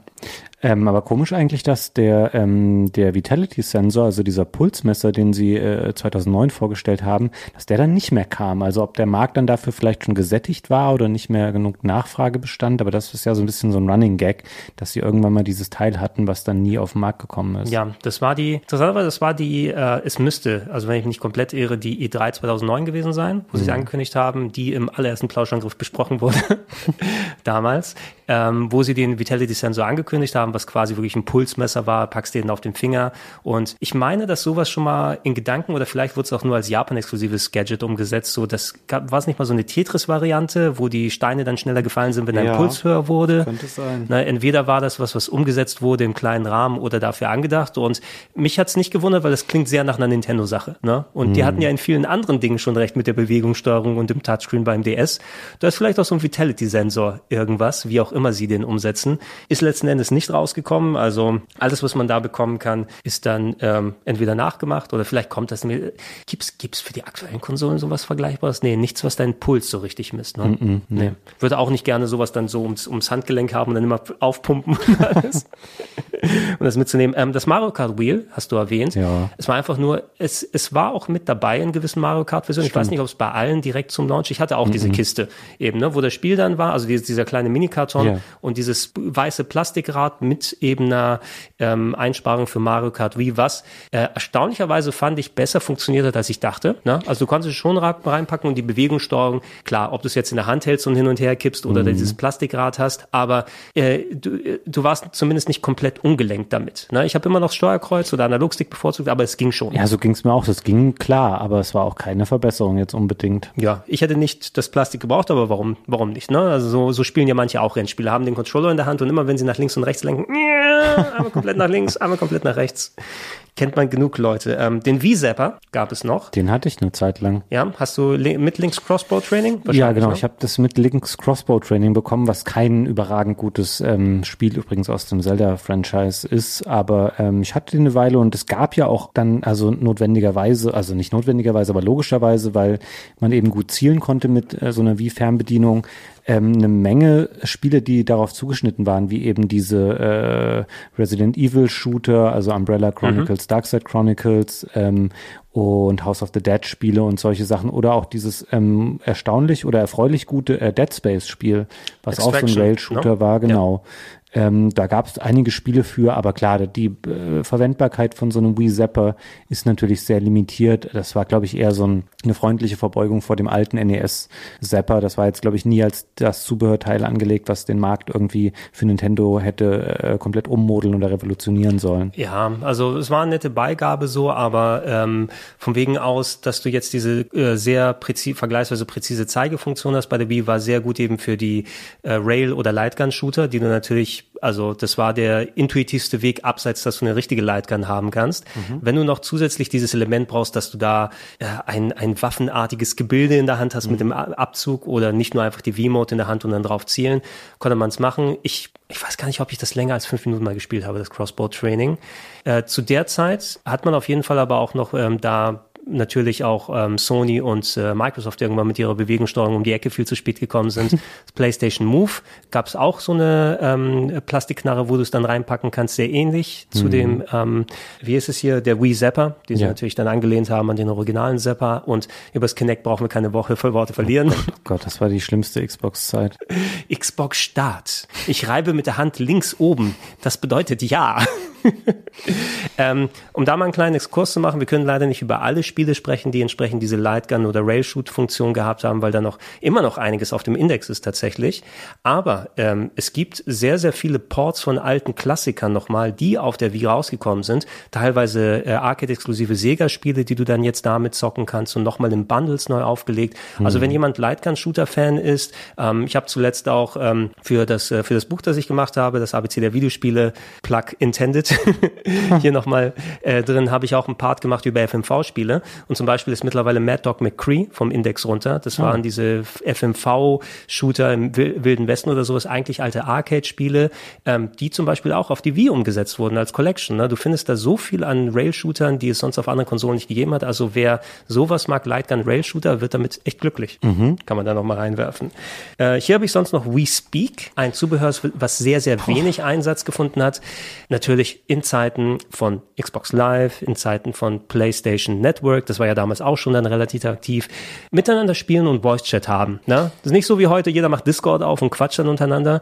Bei Nintendo ja auch nochmal zusätzlich limitiert von wegen, wir wollen ja nicht, dass jeder mit jedem spricht, mhm. weil denkt an die Kinder, gerne. Ja, und heute gibt's ja diese App-Lösung, die sie bei manchen Spielen irgendwie haben und damals, ähm, das We Speak, ich hatte, das hatte ich auch mal, ich habe mir das äh, im Vorfeld der Aufnahme nochmal gegoogelt. Das Interessante war, das war ja nicht irgendwie ein Headset oder sowas, ne, das war eher so eine Raummikrofon Mikrofon, ein kleines. Ja, ne? so ein bisschen wie so, also du konntest es auf dem Fernseher wahrscheinlich an der anderen Seite gegenüberliegen zur, ähm, äh, zur Sensorbar, ne? Mhm. Oder vielleicht konntest du es auch drüber packen, vielleicht funktioniert es auch so. Aber es war wie so ein Mikro und ich weiß nicht, ob da auch ein Lautsprecher drin war oder ob du über die Boxen dann den anderen gehört hast, was nicht gut für die Soundqualität meines Erachtens ist, weil da hörst du ja auch den Spielesound dann nochmal drüber. Ähm, aber du konntest mit diesem Mikro anscheinend dann direkt mit anderen Leuten sprechen, die zum Beispiel Animal Crossing oder so gespielt haben oder ein oder mhm. zwei andere Spieler haben es noch benutzt benutzt.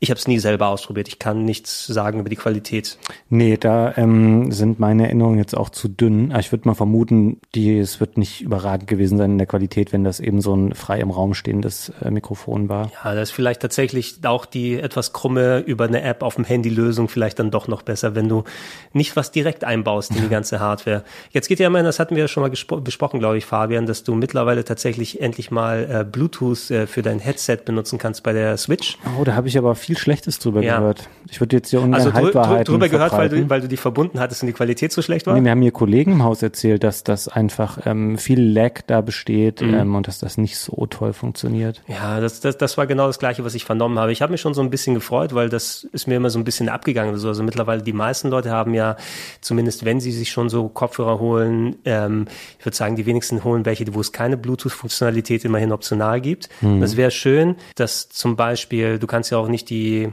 Switch dann ähm, sozusagen so gut überall positionieren, weil das Kabel sonst noch dranhängt. Ich würde auch gerne mit Bluetooth-Kopfhörern hören oder vielleicht mit dem Mikro sprechen, aber wenn die Qualität nicht so geil ist, naja, muss man ja dementsprechend dann nicht so haben. Ähm, gehen wir aber auf die Wii nochmal zurück. Ein anderes Accessoire, das ich gar nicht kannte, das habe ich jetzt hier noch in der Recherche gesehen, war die Wii USB Memory, so ein mhm. 16 Gigabyte USB-Stick, den man hinten in die zwei Ports, ich glaube hinten gab es zwei Ports, ne? oder gab es vorne auch noch einen? Doch, vorne gab es den SD-Kartenslot ah. oder es gab vorne den SD-Kartenslot, weiß ich noch auf jeden Fall. Ja, ja, ja der war vorne, aber ob da noch... Ähm ich weiß nicht, ob vorne auch ein USB war, ich glaube, es gab hinten nur zwei. Ähm, den konntest du anschließen, der war aber für sehr, sehr wenige Spiele gedacht, im Premieren für Dragon Quest 10 oder Dragon Quest X in Japan, was ein MMORPG gewesen ist, was auf der Wii lief, mittlerweile auch auf anderen Plattformen natürlich, ich glaube Wii und PC war es hauptsächlich, aber ähm, die Wii selber hatte ja nicht hier äh, großen Speicher, der benutzt werden kann. Und für ein MMORPG brauchtest du auch wirklich Sachen, die nicht immer von Disk dann gelesen werden. Und äh, das war wie so eine Art Festplatten interne Erweiterung, nennen wir es mal so. Mhm.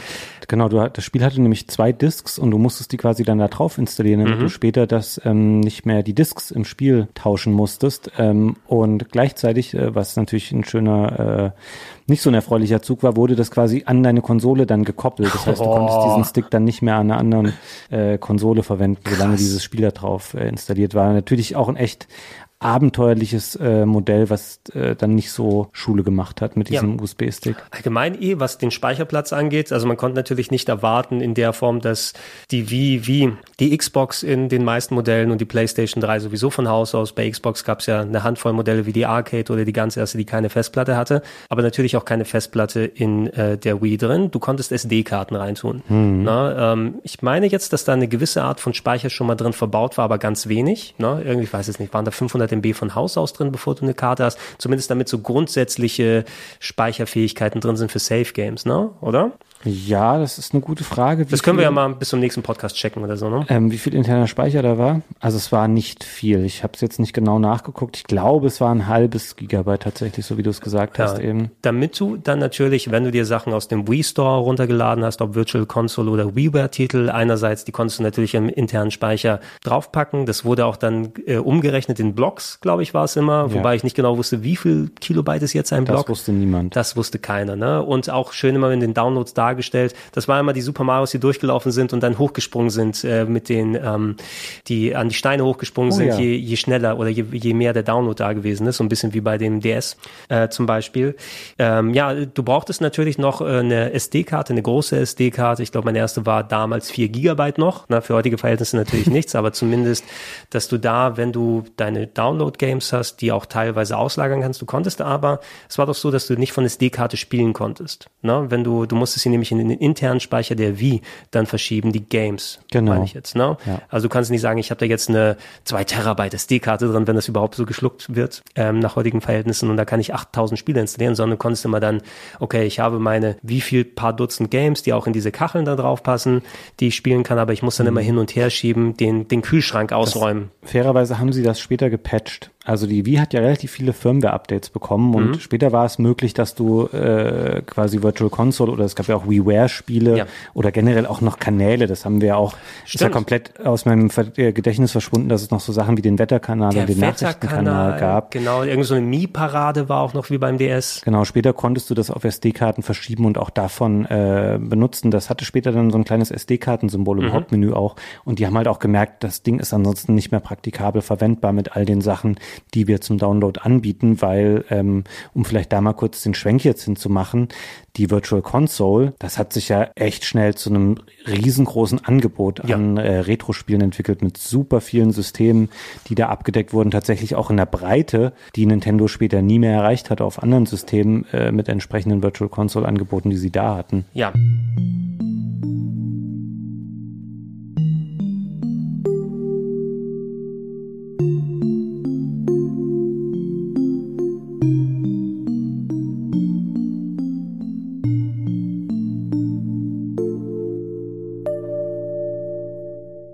Können wir gerne auch mal erstmal darauf eingehen, weil Virtual Console ist was sehr Wichtiges sowieso. Ich meine, für Leute wie uns, die dann mit den Sachen groß geworden sind, wer Retro-Interesse hat, du hattest nie so einen diversen Marktplatz, wo du digital äh, Spiele kaufen kannst. Ähm, es wäre wahrscheinlich noch eine größere Relevanz gewesen, wenn es sowas wie ROMs oder selbst runterladbare Spiele für viele Leute nicht gegeben hätte. Mhm. Stell dir mal vor, das wäre das erste Mal, wo jemand jetzt hier, nachdem Chrono Trigger ausverkauft ist, einen Chrono Trigger offiziell kaufen kann und runterladen und hier spielen. Das hätte nochmal eine andere Relevanz. Aber allgemein, in Europa sind so knapp 450, nee, 385 Spiele in Europa sind rausgekommen. Mhm.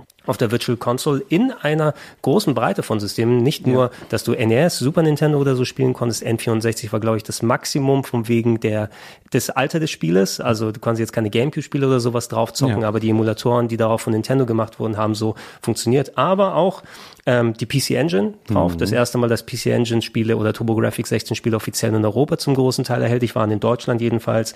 Mega Drive, Master System, Neo Geo, sogar Commodore 64 eine Zeit Crazy, lang. Ja. Leider alle delistet, also sowieso mhm. mittlerweile jetzt auch, aber die sind irgendwann Lizenzen ausgelaufen. Und in Japan noch der MSX-Computer mhm. zu einem Teil. Ähm, was dann super cool gewesen ist vom Angebot. Ich fand immer, die Spiele an sich waren so ein bisschen zu teuer, hatte ich das Gefühl. Ja, es war auch immer ein bisschen ärgerlich, dass dann äh, für Importspiele, also für das, was da als Importspiele lief, die eben nie vorher äh, hier verfügbar waren, hast du immer noch ein bisschen mehr bezahlt. Mhm. Das hast du natürlich gemacht, weil du dachtest, ach geil, jetzt kann ich es endlich mal hier kaufen, aber war schon ein bisschen frech.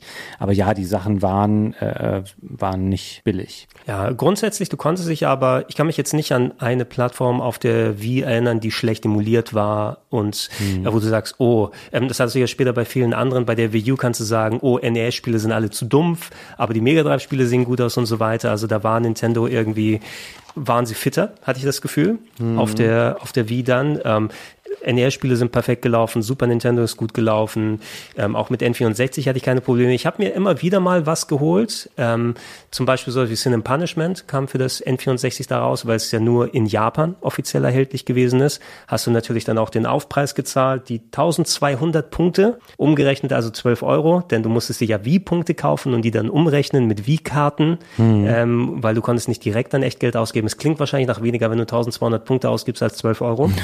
kann ich mir vorstellen. Aber auch ähm, solche Sachen. Ich habe mal hier noch eine Auswahl der Import-Games mal drauf gemacht, weil es waren zwar auch super viele coole Sachen, die du so ähm, nochmal dir hättest zulegen können, dass du The Lost Levels vom NES dann nochmal mhm. offiziell haben kannst, was nur auf dem Famicom Disk System rauskam.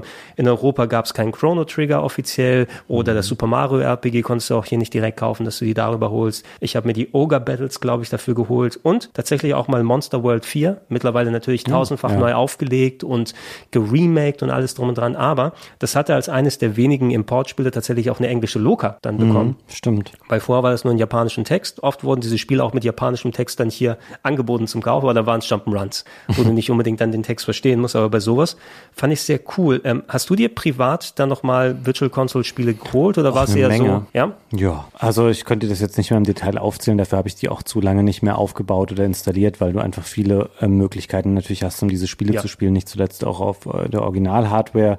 Aber klar, ich habe da viel mir runtergeladen. Ich war auch immer ein Fan von der, das war immer ganz hübsch aufgemacht, so mit diesen Icons im Menü und sowas. Ähm, und mochte das ganz gerne. Hatte sicherlich eine Zeit lang da auch mal meine Folder mit verschiedenen Systemen, wo die Spiele dann drinne waren.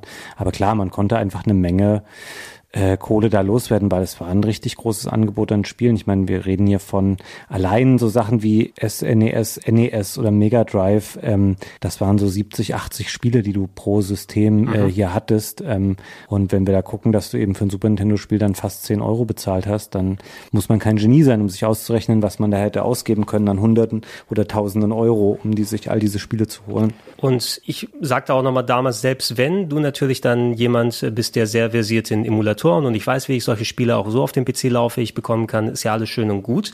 Aber du hattest zumindest eine Plattform, wo du ah, nicht nur diese Games offiziell haben konntest, das mhm. war ja auch nochmal ein bisschen was wert als Sammler, dass man sagt, okay, die offizielle Version, die habe ich dann auch hier und besitze sie. Dann, wenn nur, dann in digitaler Form. Aber du hattest auch relativ problemfrei. Na, du musstest dich jetzt nicht darum kümmern, ähm, ist das Scrolling unsauber, ja. habe ich die richtige Frame-Anzahl eingestellt.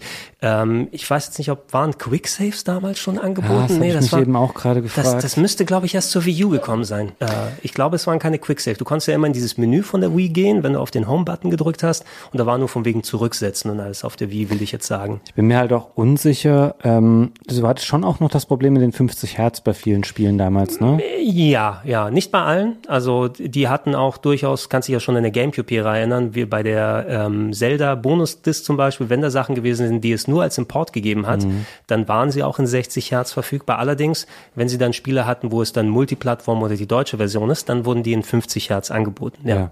Ich weiß aber nicht, wie prävalent das war oder sie bei manchen Sachen dann gesagt haben, ist mir doch egal.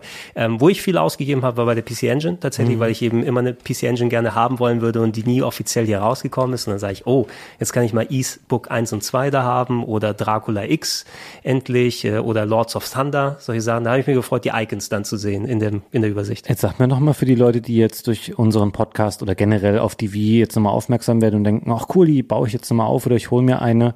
Ähm, du hast es eben schon mal gesagt, mit delisted, ähm, kann man überhaupt noch mit einer Wii, wenn man sich jetzt eine aufbaut und hinstellt, auf den eShop zugreifen? So, ich glaube, du kannst tatsächlich noch auf den eShop zugreifen und sogar, aber korrigiert mich gerne da draußen, wenn ihr es hört, weil ich war der Ansicht auch, bis ich vor kurzem mal das Gegenteilige gesehen habe, aber vielleicht ist es mittlerweile auch schon passé. Ähm, es wurde vor einiger Zeit ja der, die Möglichkeit von Nintendo quasi unterbunden, da noch sich Credit draufzuladen. Ne? Mhm. Du hast ja in deiner, das war ja alles wie äh, Konsolen gebunden, das heißt, du hattest keinen Account, den du aufgemacht hast, sondern ähm, es war alles an deine Hardware selbst gebunden. Wenn du da in den Shop gegangen bist und Geld ausgegeben hast, dann galt es auch nur für deine Konsole hier. Mhm. Und ähm, Nintendo hat dann nach, äh, vor ein paar Jahren, 2017 oder so müsste es gewesen sein, gesagt, okay, jetzt, wenn ihr noch Geld mit den Wie-Punkten da drauf packen wollt, bis zu diesem Zeitpunkt geht es, aber danach nicht mehr. Und ich glaube zumindest, wenn du noch ähm, deine Wie anmachst, kannst du dich mit dem Shop noch connecten und kannst auch die Sachen wohl runterladen, die du gekauft hast mit deiner Wie selber, aber du kannst nicht nochmal neu Geld selber drauf tun und dann selber Sachen kaufen. Und natürlich das, was delistet wurde, ist dann auch nicht mehr in der Liste als kaufbares Ding. Mhm. Ähm, so oder so, aber es war so ein klein, so, so, so ein bisschen so ein Wake-up-Call natürlich. Es gibt manche Leute, die dann ohne Ende Geld bei diesen 380 plus Spielen dann ausgegeben haben. Und ich habe immer so insgeheim so ein bisschen drauf gehofft, okay, du hast natürlich jetzt keinen Account gehabt, aber du wirst ja die Möglichkeit haben, die dann mitzunehmen. Konntest du dann auch bei der Wii U, ne, mhm. unter Voraussetzung, dass du die im Wii-Modus spielst. Aber Nintendo ist es natürlich viel lieber. Irgendwann haben sie da den ganzen Laden dicht gemacht und gesagt, kauf das nochmal auf der nächsten Konsole. ne? Wie oft musst du eigentlich noch Super Mario Brothers kaufen? Mhm. Oder Super Mario 64? Also der Wii Shop Channel wurde ähm, im Januar 2019 geschlossen. 19 war es sogar. Und dann, okay. es gibt da noch einen aktuellen Support-Artikel von Nintendo, da sagen sie, ähm, ja, du kannst dir aber die Sachen noch runterladen, mhm. die du gekauft hast, oder transferieren von der Wii auf eine Wii U. Aber be aware, these features will eventually end at a future date. Das heißt für mich auch, irgendwann wirst du die Sachen wahrscheinlich auch jo. nicht mehr runterladen können, die du dir ähm, mal gekauft hast. Ja, und wenn du es mal auf deine Wii U transferiert hast, ich glaube, dann ist deine Wii auch gelöscht, sozusagen. Ne? Also du hast ja keine Kopie der davon gemacht, sondern hast transferiert die Lizenzen oder was auch immer. Dann hast du dann auf deiner Wii U im Wii-Modus deine ganzen Käufe. Aber dann ist es, ja, wenn du deine alte Wii nochmal anmachst, als ob es eine komplett neue wäre und nicht, dass du eine doppelte Version ja. davon hast. Ähm, ja, alles nicht so cool und nicht so geil in der Form geregelt. Und leider seit der Wii U Virtual Console hast du auch nie wieder dieses variable Angebot gehabt. Viele dieser Spiele, die rausgekommen ja. sind, die hast du dann nicht mehr in der Wii U gesehen.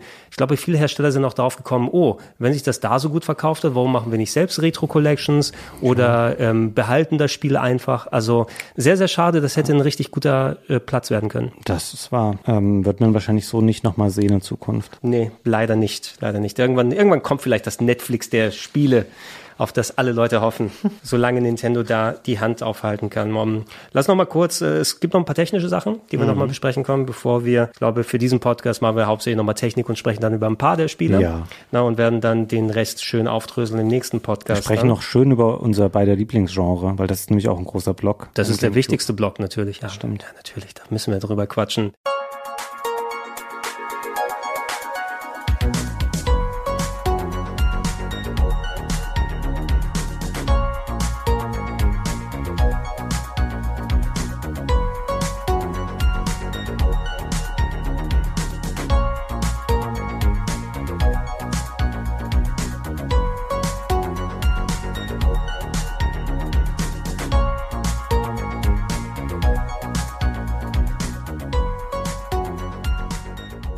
Was die Internetanbindung angeht, der Wii, du konntest natürlich über Wi-Fi darauf zugreifen. Mhm. Firmware-Updates hast du erwähnt, da konntest du natürlich auch die Wii dementsprechend an, äh, updaten, aktualisieren. Ich weiß jetzt nicht, ob da so viele Features an sich dazugekommen sind, ähm, nach und nach, wo du sagst, die ändern die Funktionalität. Ab und zu mal hast du sowas wie den Wetterkanal extra bekommen, mhm. den du dann im Wii-Shop dann neu dazu packen kannst und ab und zu mal drauf schauen, wie gut ist das Wetter oder was machen meine Mies oder whatever. Du kannst deine Mies dann auch selber äh, bauen. Allerdings, ähm, es gab von Haus aus, du musstest dir dann einen Adapter zu kaufen. Du konntest nur Wi-Fi benutzen fürs Internet. Ja. Na, du musstest mit einem USB-LAN-Adapter quasi Kabel-Internet holen, wenn du das benutzen wolltest. Ansonsten warst du auf Wi-Fi angewiesen. Mhm. Na, immerhin, ich weiß jetzt nicht so viele Spiele, die dann die, den Online-Multiplayer unterstützt haben. Wahrscheinlich Brawl, schätze ich mal. Mario Kart. Mario, stimmt, Mario Kart war ganz groß im Online-Multiplayer. Da lohnt sich natürlich, denke ich mal, gerade in den äh, mit 2000er Zeiten, wenn vielleicht das Wi-Fi nicht das Beste war, verglichen mit dem Kabel, oder die Router nicht so gut funktionieren, dass man doch nochmal in den Invest geht mhm. und sich das Kabel holt. Ich meine aber auch nicht, dass teilweise sogar auch so Third-Party-Adapter benutzt zu haben. Solange USB auf LAN war. Mich hat das nie gestört, tatsächlich, das einfach über Wi-Fi zu verwenden. Ja, solange es geht, passt es ja schon. Es gab Revisionen von der äh, Wii, also natürlich andere Farben, die du dir holen konntest. Ich hatte die mhm. weiße, die schwarze ist dann irgendwann auch nachgekommen. Mhm. Zu New Super Mario Bros. gab es eine rote, die man sich holen konnte. Also auch die 25 Jahre Mario-Jubiläum waren da, glaube ich, auch zu der Zeit. Passt ja, ne? Wir hatten ja gerade die 40. Mhm. Also ähm, gibt sich das aus. Aber es gab dann eine konkrete Überarbeitung im Low-Cost-Segment. Ähm, laut meinen Notizen 2021 rausgekommen. Ich meine natürlich 2011 rausgekommen. Zuerst kann ich mich erinnern in den USA oder Kanada, später auch hier rüber geschwappt. Die sogenannte ähm, Wii Mini wurde sie genannt. Hast du so mhm. eine mal in der Hand gehabt? Ich glaube, die habe ich nie wirklich selbst oh, mal berührt. Ich habe die schon gehabt und ich bin eigentlich immer ein Fan von äh, Geräten neu aufgelegt in kleiner und ähm, eben mit Learnings, die man hat aus den Jahren davor und Sachen, wo man irgendwie was einsparen kann, um das dann kompakter zu liefern. Aber die Wii Mini war so ein klassisches Beispiel für echt kaputt gespart, was ursprünglich mal eine ähm, coole Hardware war, weil der einfach so viel fehlte. Also jetzt mal ähm, GameCube geschenkt. Da sagst ja. du halt, okay, das Ding kostet nur 100 Euro oder 100 Dollar. Ähm, da ist das halt nicht mehr abwärtskompatibel. Dann aber auch ähm, kein äh, Wi-Fi-Support mehr, ähm, keine Unterstützung mehr für das Komponentenkabel, sondern nur noch die schlechtestmögliche Bildqualität. Ja die du bekommen konntest. Ähm, also das war echt, das kannst du wirklich nur noch dann im Kinderzimmer für die Altersgruppe unter zehn verwenden und sagen, hier, das stellen wir rein und wenn es in drei Wochen kaputt ist, ist auch nicht schlimm aber es war keine schöne oder für, für ernsthafte ähm, Nutzer attraktive Konsole. Ja, also die pra Preisersparnis ist natürlich enorm. Der Standardpreis war ja zu Beginn zumindest bei 2,49 und es muss sich meines Erachtens auch nicht so ultra viel nach unten bewegt haben, weil die Wii war ja immer erfolgreich. Nintendo mhm. hat keinen Grund, da irgendwann runterzugehen und sagen, wo jetzt für 150 oder sowas, es sei denn, wir machen ein neues Modell oder es wird durch Bundle subventioniert. Das nächste Wii-Bundle hat jetzt ein Spiel für den gleichen Preis. Mhm. Bei dem Ding, ich meine, wenn du sowas wie ein Wi-Fi-Chip da rausnimmst. Ja. Wie, inwiefern, wie viel weniger Kosten macht das? Weil das muss sich ja ins, um Centbeträge eigentlich handeln. Ne? Ähm, weiß nicht, ob da noch ein Rattenschwanz dranhängt, weil wenn das Wi-Fi drin ist, muss auch die Hardware noch drin haben oder sowas. Aber die haben dann so viel da rausgerissen. Wie kommt man denn auf die Idee, schlechtere Videooptionen anzubieten? Ne? Oder wo du nicht sagst, warum hat die dann zu dem Jahr nicht nur einen äh, HDMI-Anschluss vielleicht? Ja, ey, ne? versteht halt kein Mensch. Ja, gibt's ja auch heutzutage, wenn Leute HDMI rausholen wollen, gibt's ja diese äh, im Angebot bei eBay für einen Zehner ja. Wii U Anschluss auf HDMI, der natürlich mehr schlecht als recht das Bild mit wahrscheinlich Delay auch noch durchskaliert, aber benutzen kann man es dann. Warum das da nicht mit reintun? Gar kein Internet mehr vorhanden, keine SD-Karte vor allem, die du reintun kannst. Das heißt mhm. auch, du bist auf den Speicher angewiesen, der drin ist und äh, ja, das ist aus der 2DS-Schiene eben so ein bisschen. Ne? Hauptsache, es hält ein bisschen besser. Mhm. Ja, äh, passt aber auch lieber auf. Also im besten Fall nicht diese dann holen, wenn man irgendwo noch mal ein günstiges Angebot sieht und die nee. dann haben möchte. Nee, echt nicht. So, und ansonsten ja, Abwärtskompatibilität mit der Wii U hatten wir besprochen. Ein Unterschied, muss man sagen, wenn man jetzt bei der Wii U ähm, die, die Wii-Funktion benutzen will, im Grunde schaltet die ja in den Wii-Modus. Das heißt, mhm. man muss dann nochmal eine Wii-Fernbedienung haben mit Nunchuck, man muss die Sensorbar aufbauen, um die Spiele zu steuern und es hat auch nicht alle Features, die Firmware drin, die du hauptsächlich auch im, im der originalen Wii-Fassung mhm. hast. Es ist schon ein reduziertes Interface. Was auch fehlt, äh, offiziell kannst du nicht die Gamecube-Spiele damit abspielen. Ja. No? Weil du, ich weiß gar nicht, habe ich mal probiert, da eine Disk reinzupacken? Ich weiß es nicht, aber ich traue mich nicht, diese kleinen Disks dann in die Wii U reinzupacken und dann nicht mehr wieder rauszubekommen. Ähm, die Möglichkeit äh, sollte aber drin sein, weil es gibt ja immer, mittlerweile ist es ja alles durchgehackt und offen ohne Ende, also die Funktionalität ist drin, aber sie kann nicht offiziell benutzt werden, weil die Disks nicht geschluckt werden. Ja, genau. Na? So rum ist es. Ähm, ja, lass uns mal dann äh, nochmal abschließen bei diesem Podcast, aber wenn wir jetzt sowieso ausführlich drüber sprechen, über die Jump'n'Runs dann einmal oh, reden. Oh ja auf der Nintendo Wii, was meines Erachtens auch das stärkste Genre da drauf ist. Und ey, du hast es erwähnt, ich habe es wahrscheinlich auch anderswo schon gesagt, ähm, Mario Galaxy 1 und 2, damit müssen wir auch einsteigen. Ähm, Mario Galaxy 1 ein absoluter Magic Moment für ja. mich, eins der besten Games aller Zeiten ähm, einfach dass die Enttäuschung, die ich von Sunshine hatte, komplett weggeblasen, Total. als es rausgekommen ist. Wir haben uns zuletzt, ja, vor einem Jahr nochmal überzeugen können mit dem äh, Switch Remaster, wie gut dieses Spiel ist. Hm. Ne? Und ähm, ja, ey, weiß nicht, wie viel mehr man so noch an Superlativen raushauen möchte. Ist einfach ein richtig, richtig gutes Jump'n'Run. Ja, besser auch als Odyssey, sage ich jetzt einfach mal.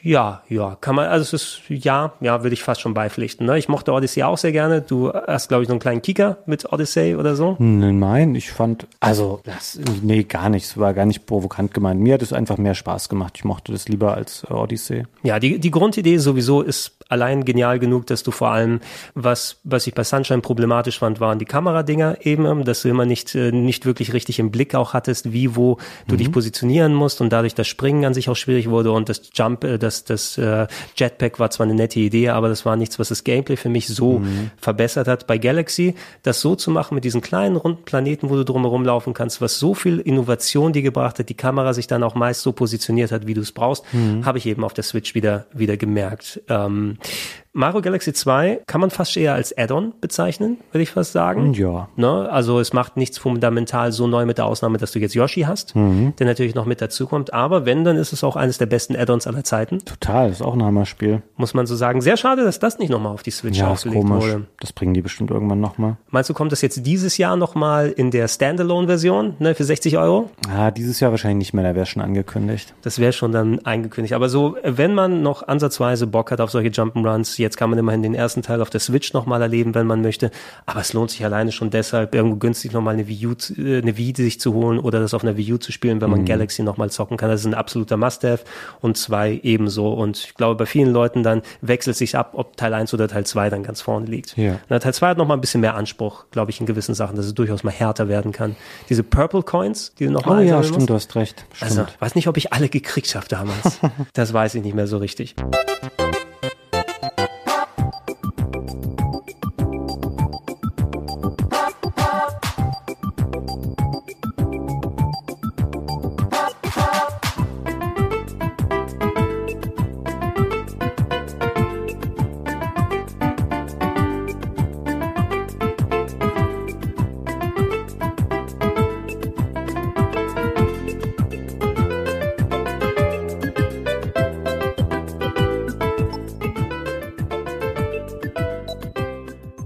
Super Mario Bros. hatten wir auch schon mal ein bisschen angeschnitten, natürlich als, es war ja keine Adaption in der, in dem Sinne, weil das Leveldesign war ja komplett neu, oder? Wenn ich mich nicht irre, gegenüber dem ja, DS. Es war ein anderes Spiel. Ja. Und ein gutes Spiel auch. Ich bin generell, ich finde die sehr gut. Allerdings bin ich nicht der allergrößte Fan der Ästhetik und auch nicht ganz so der Spielphysik der New Super Mario Bros. Spiele. Aber das sind natürlich auch sehr kompetente Jump'n'Runs, keine Frage. Ja, ne, also mal, ich habe da auch den Multiplayer eigentlich, der hat Spaß gemacht. Das Einzige, was mich beim Multiplayer ein bisschen angenervt hat, und ich weiß nicht, ob es eine technische Umsetzung ist oder nicht. Weißt du, worauf ich hinaus will? Ähm, nee. Also immer, wenn du dann äh, mit dem Gegner in Berührung gekommen bist oder ein Item genommen hast oder sowas, hat das Spiel pausiert. Ne? Ah, ja, es gab stimmt. ja immer diese kurze Unterbrechung. Stimmt. Also es ist nicht live durchgelaufen, dass dein Charakter dann größer wird, sondern auch alle, die gespielt haben, haben so einen kleinen Freeze gemacht. Mhm. Fast so wie, äh, was weiß ich, hier, da gibt's doch hier die, die ganzen Kinderspiele so. Wenn ich gucke, dann dürft ihr euch nicht bewegen. Na, die Squid Games von heute und so weiter. Und das hat mich immer so ein bisschen aus dem Takt gebracht, vor allem wenn man mit vier Leuten spielt und es da immer ein Power-Up gibt oder jemand kratzt ab oder irgendwas passiert. Und das hat das, den Spielfluss für mich immer so ein bisschen zu sehr ja, fahrig gemacht. Stimmt. Ne? Unabhängig davon aber ein sehr schönes 2,5D Jump'n'Run. Ich meine, es wurde ja auch adäquat dann fortgesetzt mit äh, dem Nachfolger auf der Wii U. Super Luigi U haben wir bekommen und ähm, auch die ganzen Ableger auf dem 3DS dann natürlich. Ich muss endlich mal dann ähm, den zweiten Teil auf dem 3DS mal in Ruhe weiterspielen. Mhm. So viele, so viele Coins, die ich noch einsammeln muss. Ähm, Donkey Kong Country Returns, klasse. Oh, über Super Mario All-Stars du Oh, Entschuldigung, hinweg. Entschuldigung, ja, äh, oh, habe ich übersehen, da Also hast du absolut kann recht. man aber auch drüber hinweggehen. 25. Geburtstag von Mario haben sie das alte Super Nintendo ROM einfach mal auf eine DVD gebrannt Ja. im 50 Hertz Modus. Im Ähm, 50 Hertz War ein riesen Shitstorm damals. Sehr lieblose äh, Spielekollektion leider. Ähm, Highlight wahrscheinlich der Pappschuber, der da mit dabei war, ähm, wo man das reinstecken konnte. Und ich glaube, eine Soundtrack-CD gehörte da noch mit dazu. Ähm, Genau. aber keine, nee, es hatte, glaube ich, gar keinen Schuber. Ich bin mir nicht mehr sicher. Es war auf jeden Fall n- keine geile. Ich meine, ich habe einen Schuber gehabt, weil es da noch diesen Bonus, diese Soundtrack oder, oder das Art, passende Artbook, keine Ahnung. Also irgendwas, du konntest auf jeden Fall so ein dickeres Paket ja kaufen, Ja, ja, weiß stimmt. ich noch. Ich habe es auch nicht mehr in der Sammlung, weil letzten Endes, da behalte ich lieber das originale Super Mario All-Stars, weil es das bessere Spiel. also es macht nicht so viel anders und ähm, wenn du eh nur einen ROM auf einer Disk haben möchtest, deshalb wurde es auch nie in der Virtual Console, glaube ich, angeboten. Ähm, ach so, stimmt, aber es ist mittlerweile auf der Switch. Ähm, auf der Switch, auf der Switch sollte es verfügbar sein, aber da siehst du den Unterschied äh, von wegen, ähm, zahlst du 25 bis 30 Euro für einen ROM auf einer Disk oder zahlst du dafür deine äh, ähm, 8 Euro, wenn du es in der Virtual Console die holen würdest. Das stimmt. Ne, und da hättest du potenziell noch mal ein bisschen mehr Optionen gehabt.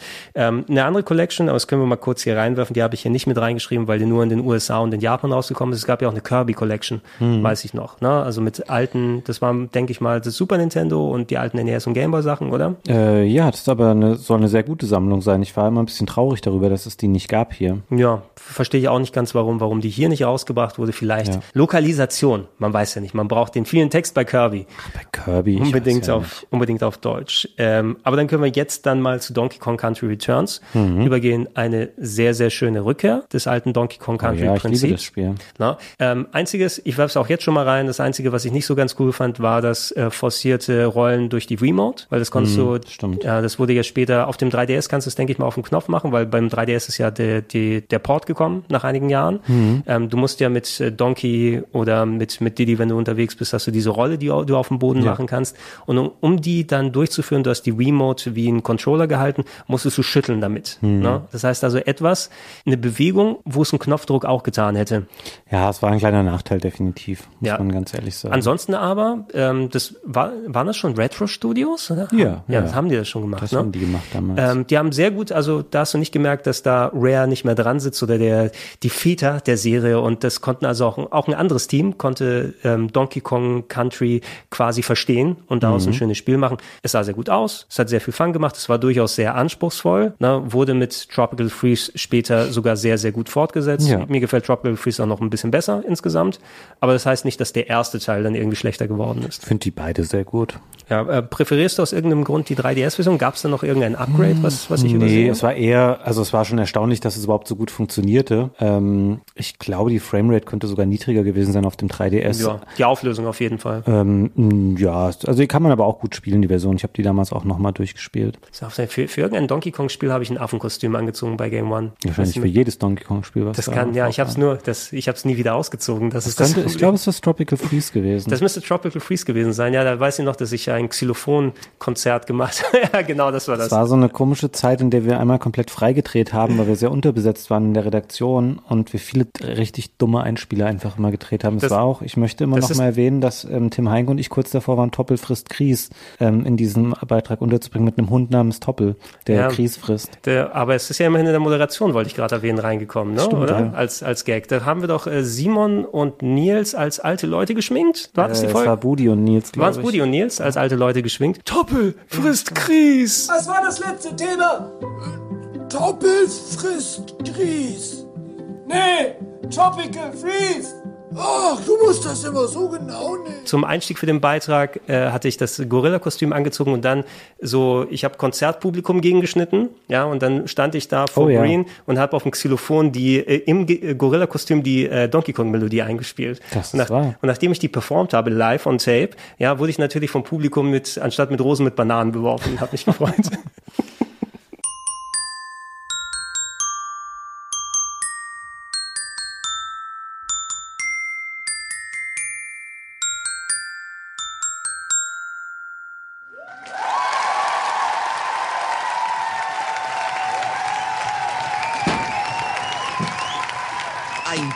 Brandneues Spiel für die Wii U? Nicht das einzige Donkey Kong-Spiel, was wir Jump'n'Run technisch hier Mhm. drauf haben, sondern auch Jungle Beat ist dazu gekommen. Eines aus dieser ganzen New Play Control-Reihe. Es gab Mhm. eine Handvoll Spiele, die dann vom GameCube angepasst wurden, steuerungstechnisch, wo es dann Sinn ergibt, vor allem weil Jungle Beat, das war das mit den Bongos. Ne? Genau, und das ist ein richtig gutes Spiel tatsächlich. Das war eigentlich immer das beste Spiel für die Bongos, weil diese No- Donkey Konga Spiele, diese Musikspiele, wo man getrommelt hat, die waren ganz nett. Da waren die Lineups aber nie so stark der Songs, aber Jungle Beat ein richtig cooles äh, Jump'n'Run tatsächlich, ähm, was man eben dann hier umgestrickt hat, um es etwas konventioneller ohne die Bongos äh, steuern zu können. Das ist ein schönes Spiel, wenn man es heute noch irgendwo findet oder nochmal nachholen will. Ja, ne, neben dem, das werden wir bei den anderen Genres nochmal sehen, New Play Control, die Pikmin-Spiele wurden darauf umgesetzt und Mario Tennis, will Mhm. Ja, ich jetzt stimmt. sagen. Ne? Ja. Ich weiß nicht, ob da noch mehr dann waren, aber die auf jeden Fall wurden dann nochmal äh, abgedatet. Ähm, Kirby haben wir kurz erwähnt, das meines Erachtens wichtigere Spiel auf äh, der Wii mit Kirby ist natürlich äh, Kirby und das magische Garn.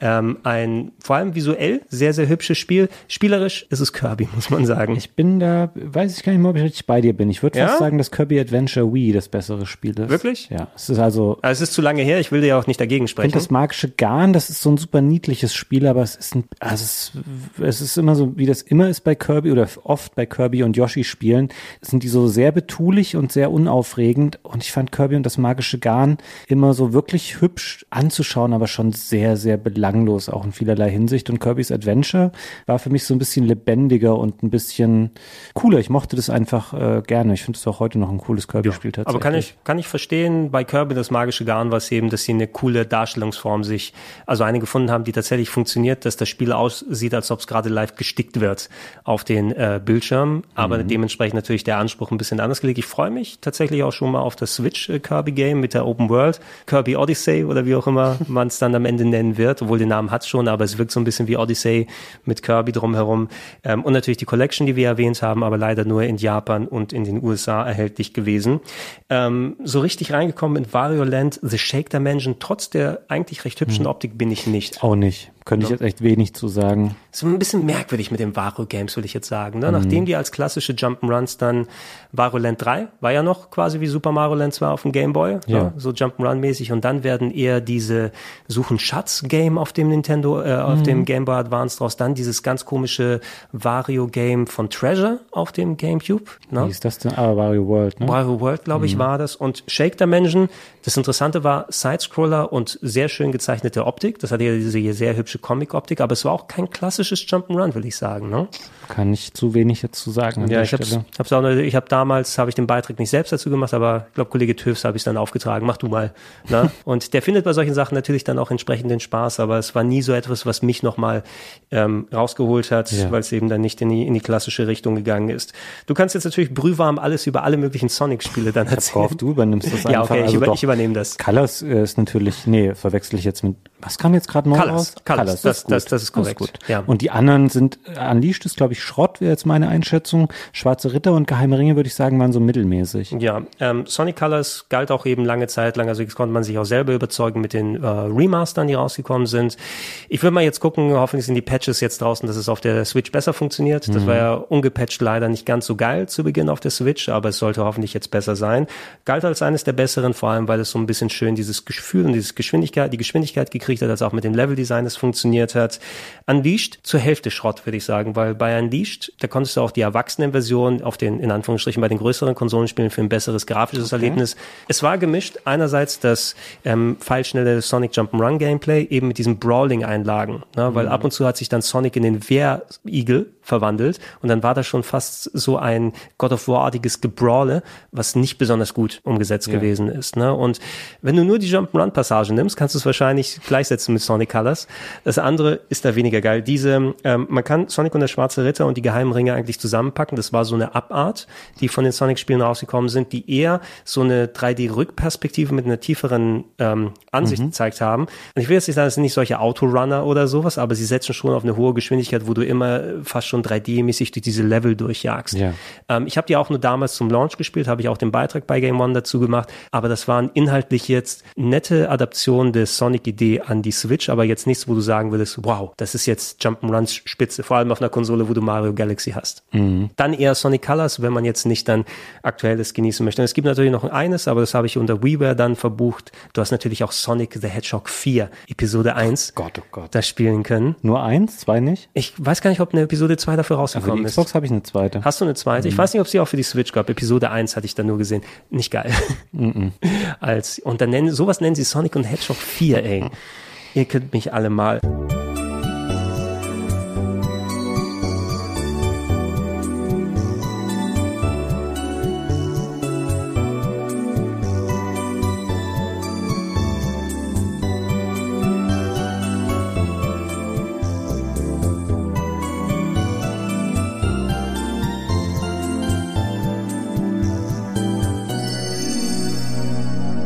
Apropos Remakes, hatten wir schon mal kurz erwähnt, oder Remaster und Remakes. Es gab ein Remake von Clonor auf der ähm, Nintendo Wii. Habe ich mir importiert damals sogar, bevor es zu Europa rausgekommen ist. Ja, das wäre echt mal, ich ähm, bin regelmäßig traurig darüber, weil mir das Spiel wieder einfällt, dass, dass das nicht mal irgendwie neu veröffentlicht Das wird, gerade dass man das mal irgendwie, weil dieses Remake hast du halt nur auf der Wii und auch die Originalversion, also von 1 und 2 ist ein ähm, PlayStation 2 Spiel, das könnte man mal neu rausbringen, weil ich bin mir jetzt auch immer unsicher, äh, würde ich jetzt das Original nochmal spielen oder das von der Wii.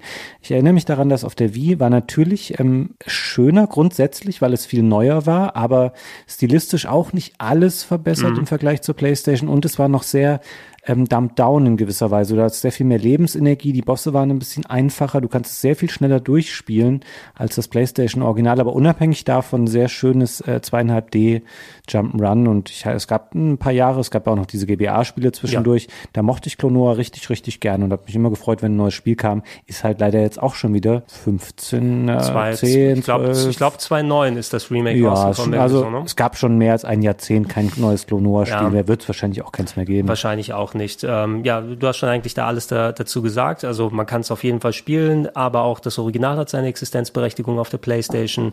Gab es auch in diversen Stores nochmal als Download sowieso nochmal zu haben. Ich bin sehr froh, dass ich mein originales PlayStation 2 Nummer 2 noch daheim habe. Ähm, was super gerne auch nochmal neu aufgelegt werden kann, gab es ja gar nicht irgendwo in Download-Stores. Und das ist echt so ein Game, was auch von hoher Auflösung mit dem Cell-Shading profitieren kann. Aber alles sehr hübsche Jump'n'Runs, 2,5D-Games, die gerne auch mal fortgesetzt, geremaked, geremastert und neu gemacht werden können. Und es ist auf jeden Fall für mich auch ein Must-Have, was die Jump'n'Runs auf der Wii angeht, wenn man keine andere Version hat. Ähm, viel Hoffnung. Ja, okay, Must-Have-Überleitung jetzt machen von Clonur zu Mickey Epic. Mickey Epic war der deutsche Name und nicht Epic Mickey wie im Rest der Welt, ne? Yep. Ähm, Warren Spector, das äh, kreative Hirn hinter Ultima Underworld und Deus Ex, macht jetzt seinen Traum wahr und macht das ultimative Mickey Maus Spiel. Die, ja. Hat er seinen Traum wahr gemacht, Fabian? Naja, also einen vielleicht schon, aber, Aber nicht nicht den von den Spielern da draußen. Man muss es fairerweise sagen, so wie es ist, die Spiele sind beide nicht besonders gut. Ich habe ähm, bei dem zweiten Teil habe ich richtig viele weirde Erinnerungen, weil ähm, ich zum einen mich erinnere, ich musste das ähm, für Game One einen Beitrag dazu machen und ich hatte ganz viel Footage davon, wie Nils und Simon im Tonstudio waren und der eine hat eine Kuh und der andere einen Esel oder so eingesprochen und das habe ich da verbaut in diesem Beitrag und ich war auf einem Event zu dem Spiel im Vorfeld auch hier in Hamburg. Ähm, das war so ein Dinner ähm, mit ein paar Journalisten und Warren Spector und ein paar Leuten von den Agenturen, die da involviert waren. Und da saßen wir uns gegenüber. Ich habe diese Geschichte vielleicht schon mal irgendwo erzählt. Und das war so fancy Loft-mäßig und die Tische zwischen den Stühlen waren solche alten Altbautüren, die so ein bisschen, das waren keine glatten Türen, sondern die hatten auch mal so Einlassungen irgendwo, wo das ein bisschen schräg war dann und so.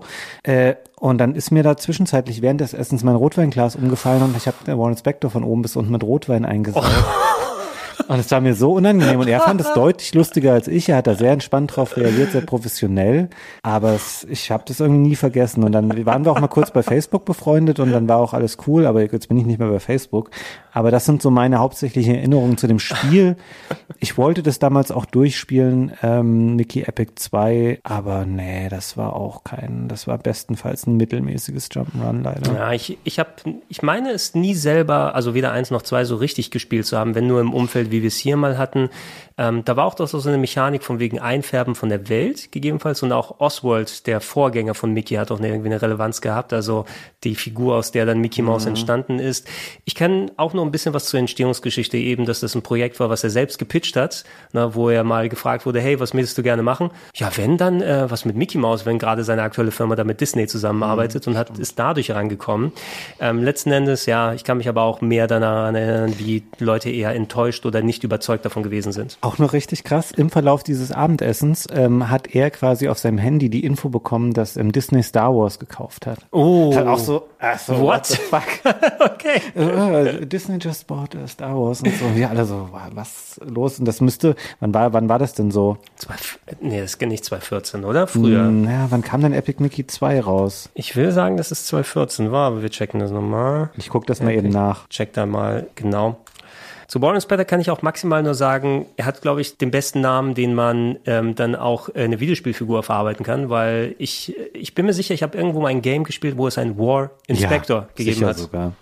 Ganz großartig. Also wann war Mickey Epic 2? Äh, es kam raus am 18. November 2012 12. und jetzt, wo ich es gerade lese, ähm, es wurde am Ende Oktober bekannt gegeben, dass äh, Disney das äh, quasi übernommen hat, den Star Wars Schissel oder Lucas ähm, mhm. vielmehr. Und das äh, kann sein, das war der Event war zwei Wochen vor Release des Spiels, dass das da ähm, zusammenfiel, mhm. diese lustige Neuigkeiten. Schade, dass das Spiel dann nicht so toll war am Ende des Tages. Genau, ich sehe hier gerade die Wikipedia-Seite zu äh, Mickey Epic 1. Erstmals seit 1928 tritt auch die Comic- bzw. Cartoonfigur Oswald der lustige Hase, ein Vorgänger von oh, Mickey ja. Mouse, deren Rechte Disney erst 2006 wieder erlangt hatte, wieder in einer Disney-Produktion auf. Ähm, ja, ich müsste mir das, ich glaube, ich gebe mir das einfach mal, um zumindest mal nochmal, das wollte ich eh schon mal in einem anderen Rahmen machen bei so Spielen, so alte Games, die man so ein bisschen eher nicht ganz oben in der Gunst stehen hat, aber in Erinnerung noch äh, irgendwo im Kopf herumschweben. Ich wollte die nochmal mit heutigen Augen mir mal angucken. Hm. Na, was macht sowas oder wie schlecht ist eigentlich IT auf dem 2600?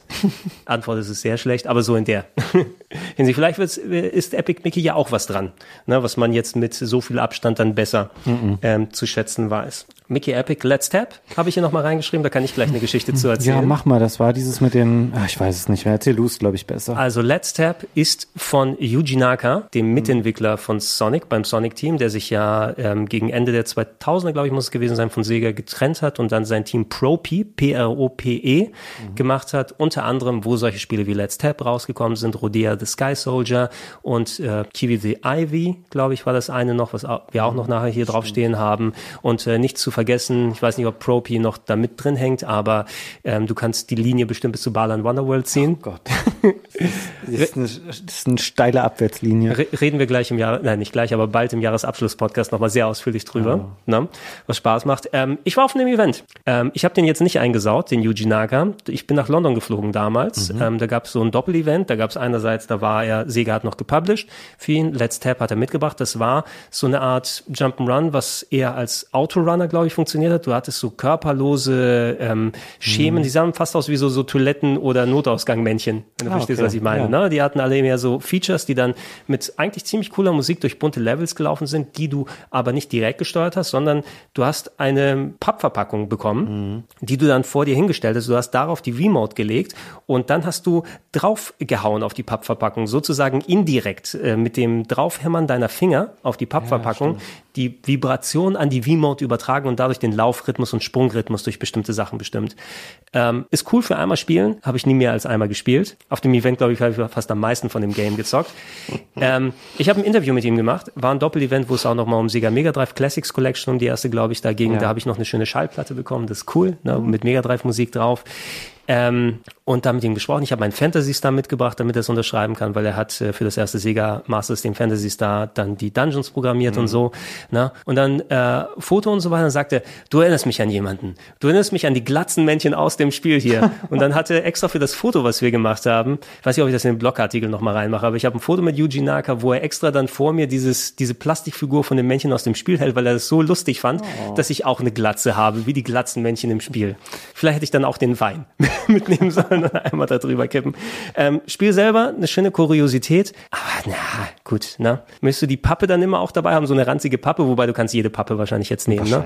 Ja. Mit ein bisschen Luft da, um die Dinger zu spielen. Ähm, der Schattenläufer, Shadow's Tale, Ganz coole kleine Sache. Lange im Schreibtisch, äh, im Schreibtisch, im Schrank stehen gehabt, nie richtig gespielt.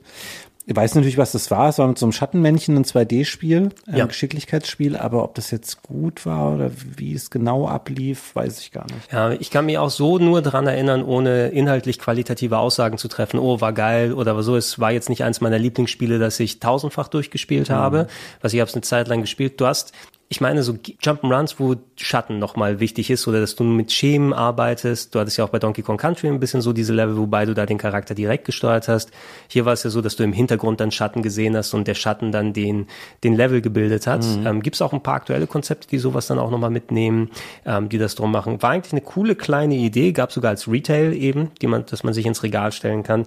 Können wir vielleicht nochmal ein bisschen Ausschau halten, weil es sind so diese wie exklusiven Sachen, die man gerne so ein bisschen aus dem Auge verliert. Ne? Bei sowas, wo ich mir wünschen würde, warum gab es davon nicht eine Steam-Version? Dann hole ich mir das wenigstens im Sale für einen Euro. Hier musst du noch eine Wii oder eine Wii U aufgebaut haben und die Disc hier irgendwo holen, um es dann noch zu spielen. A Boy in His Blob wurde, glaube ich, sowieso nochmal mehrfach re-released. Das war ja das Remake des NES-Klassikers. Na, mit sehr hübscher neuer Optik. Ja, finde ich auch. Muss das ich sagen? ist das Highlight so, aber schon auch ein nettes Spiel. Ja, das war immer das, das Süßeste war, wenn du deinen Blob umarmt hast mit dem Button. Ah, stimmt, das konnte man machen. Das war immer so nett. Ja, im Original, das ist so ein indirektes Puzzlespiel gewesen. Du warst ein Junge und hast Jelly Beans dann verfüttert an einen ähm, formlosen Blob, der sich dann verwandelt hat. Mit der Orange wird er zur Leiter, mit dem anderen wird er zum Jetpack, was auch immer man da gemacht hat. Und das hat das Konzept natürlich nochmal mit ähm, übernommen. Allerdings die Optik wesentlich, wesentlich hübscher und comichafter gemacht. Ne? Und es ist nochmal re-released worden. Das ist zum Glück kein Spiel, was auf der Wii hängen geblieben ist. Wenn man sich angucken will, findet man es Ja. in diversen anderen Plattformen. Die Blob 2 ist auch auf der Switch rausgekommen, habe ich zuletzt gesehen. Oder die der Blob-Spiele. Der zweite Teil echt auch noch. Ja, ich glaube beide sogar. Ne? Ähm, mochte ich gerne. War auch so ein, also äh, wie unschwer zu ähm, erraten, ist man hier auch so ein Blobwesen und es geht äh, auch darum, die Spielwelt einzufärben, so was viele andere Spiele auch kopiert haben. Mochte das gerne. So, Hol holländisches Team ist gewesen, ne? ja, Die genau. rausgebracht hat. Ähm, ganz netter Humor, äh, sah schön aus, hat sich ganz gut gespielt. Keine überragenden äh, Spiele beides, aber schon ähm, sehr solide, spaßige Spiele einfach für zwischendurch, die später auch dann, glaube ich, also zumindest auf Xbox auch portiert und wahrscheinlich auch auf Ja, ja, anderen ja, die ist- Plattformen. müssen auch anderswo überall rausgekommen sein. Wie gesagt, auf der Switch kann man sie sich auch, die sind gerade, wo wir es aufnehmen, in einem der vielen Black Friday Sales, habe ich die auch Ah, nochmal entdeckt. Ach, stimmt, gibt's für die Switch tatsächlich sogar, ja. Ja, da gibt's, da gibt's ordentlich was von. Äh, Rayman Origins Hammerspiel. rausgekommen. Ne, ich dachte erstmal, war das nicht auf der Wii U? Ach nee, ich denke an den, an den Nachfolger dann, ne? Das war Legends, ja. Das war Legends. Aber das Origins war ja so die, auch die zwei, ne, nicht 2,5, das war schon richtig 2D, ne? Ja. Wiedergeburt von Rayman sozusagen, ein bisschen angelehnt vielleicht an die ganz, ganz alten Rayman-Sachen. Aber ein sehr schönes und sehr tolles Jump'n'Run ja, mal super wieder. gut. Habe ich äh, komplett durchgespielt damals. Äh, Legends später auch dann. Ähm, toller, toller Titel. Keine Mhm. Ja. Frage. Legends war mehr, der- hatte das äh, erste Origins schon diese kleinen Multiplayer-Geschichten, die du machen kannst, so äh, Kopfball spielen und sowas, oder war das eher Ja. so der Multiplayer, der bei Legends dazugekommen ist? Gute Frage, das weiß ich leider nicht mehr. Ich habe mich eben gerade gefragt, ob Origins auch so sehr auf die Wii zugeschnitten war wie später Legends, Mhm. weil Legends war ja dann später so ein Vorzeigetitel für die Wii U, der dann Ja. erst später auf die anderen Plattformen kam, wo man ein bisschen ein paar Sachen verändert hat. Ähm, ich glaube, das war hier nicht der Fall, aber dennoch tolles Spiel, muss man aber nicht unbedingt natürlich auf der Wii spielen, gibt es auch für alles wird- wird andere. man für die anderen Sachen bekommen. Es gilt zu einem Teil auch für das Simpsons-Spiel. Ich habe das mal hier mit reingenommen, kam ja um den Dreh zum Film, so 2007, 2008 oder sowas raus. Äh, Mhm. die Simpsons tatsächlich in einem ganz netten 3D-Jump'n'Run, will ich sagen. Ja. Ich, ich kenne insbesondere die 360-Fassung, hatte ich damals hier auch für die Sendung behandelt, die so wie der Film so einen eigenen Plot mit vielen kleinen Gags gefunden hat, inklusive äh, dem legendären Satz, ich bin Will Wright, ihr Penner. Das können Sie nicht tun! Klar kann ich das. Ich bin Will Wright, du Penner. Wenn es bald ein neues, besseres Simpsons-Spiel als eures gibt, dann werde ich euch auch noch vernichten. Hm. Also die haben viel Gag und Humor in ähm, die Videospiellevel reingemacht, die nicht nur an die ähm, Serie angelehnt gewesen sind, sondern auch Meta-Kommentar zu Videospielen an sich. Na, wer Simpsons-Fan ist, kann sich das gerne mal geben. Aber das gibt es doch nicht mehr als Download, oder? Nee, bezweifle ich. Ne? Also du, du konntest als Retail holen und da hängen wahrscheinlich so viele Lizenzgeschichten zusammen, dass es auch nicht als Download nochmal kommen wird. Ähm, ich weiß jetzt nicht, wie die Wii-Version so viel anders als die 360 oder PS3-Version oder so gewesen ist. Ich kenne es eben nur von der 360 hier. Ich kann mir vorstellen, es ist das gleiche Game mit schlechterer Grafik. Das gab es auch auf PS2, wahrscheinlich orientierte sich dann eher an der Version. Ah, ich glaube nicht. Ich glaube, es gab es nicht auf PS2. Doch, ich habe die Seite bei EA Ja? gerade offen. Wirklich? Wundert mich auch gerade, gab's Nintendo DS übrigens auch. Okay, das kann- Nintendo DS kann ich mir eher vorstellen, so als Port, aber von der der PS2-Version habe ich nie was gehört. Das muss ich mir unbedingt mal checken. War mir überhaupt nicht, nee, war mir echt überhaupt nicht gewusst. Ich dachte, da gab es nur die Sachen wie diesen GTA-Klon oder das Crazy Taxi-Ding. Ja, es, mir kommt auch gerade ein bisschen komisch vor, weil es auch schon 2009 ja erst rauskam. Ja, so, da, da, da kamen doch nur noch FIFA-Spiele für PS2 raus. Vielleicht ist das ein Fehler auf der eigenen Seite von EA. Das kann, EA weiß doch nicht Bescheid über sowas. Die müssen bei uns mal fragen, wie das funktioniert. Äh, Skylanders habe ich ja mal eins mit reingeworfen. Es war natürlich der große Reigen. Was machen wir mit dem Restplastik von Guitar Hero, das sich nicht mehr verkauft? Machen wir Skylanders draus.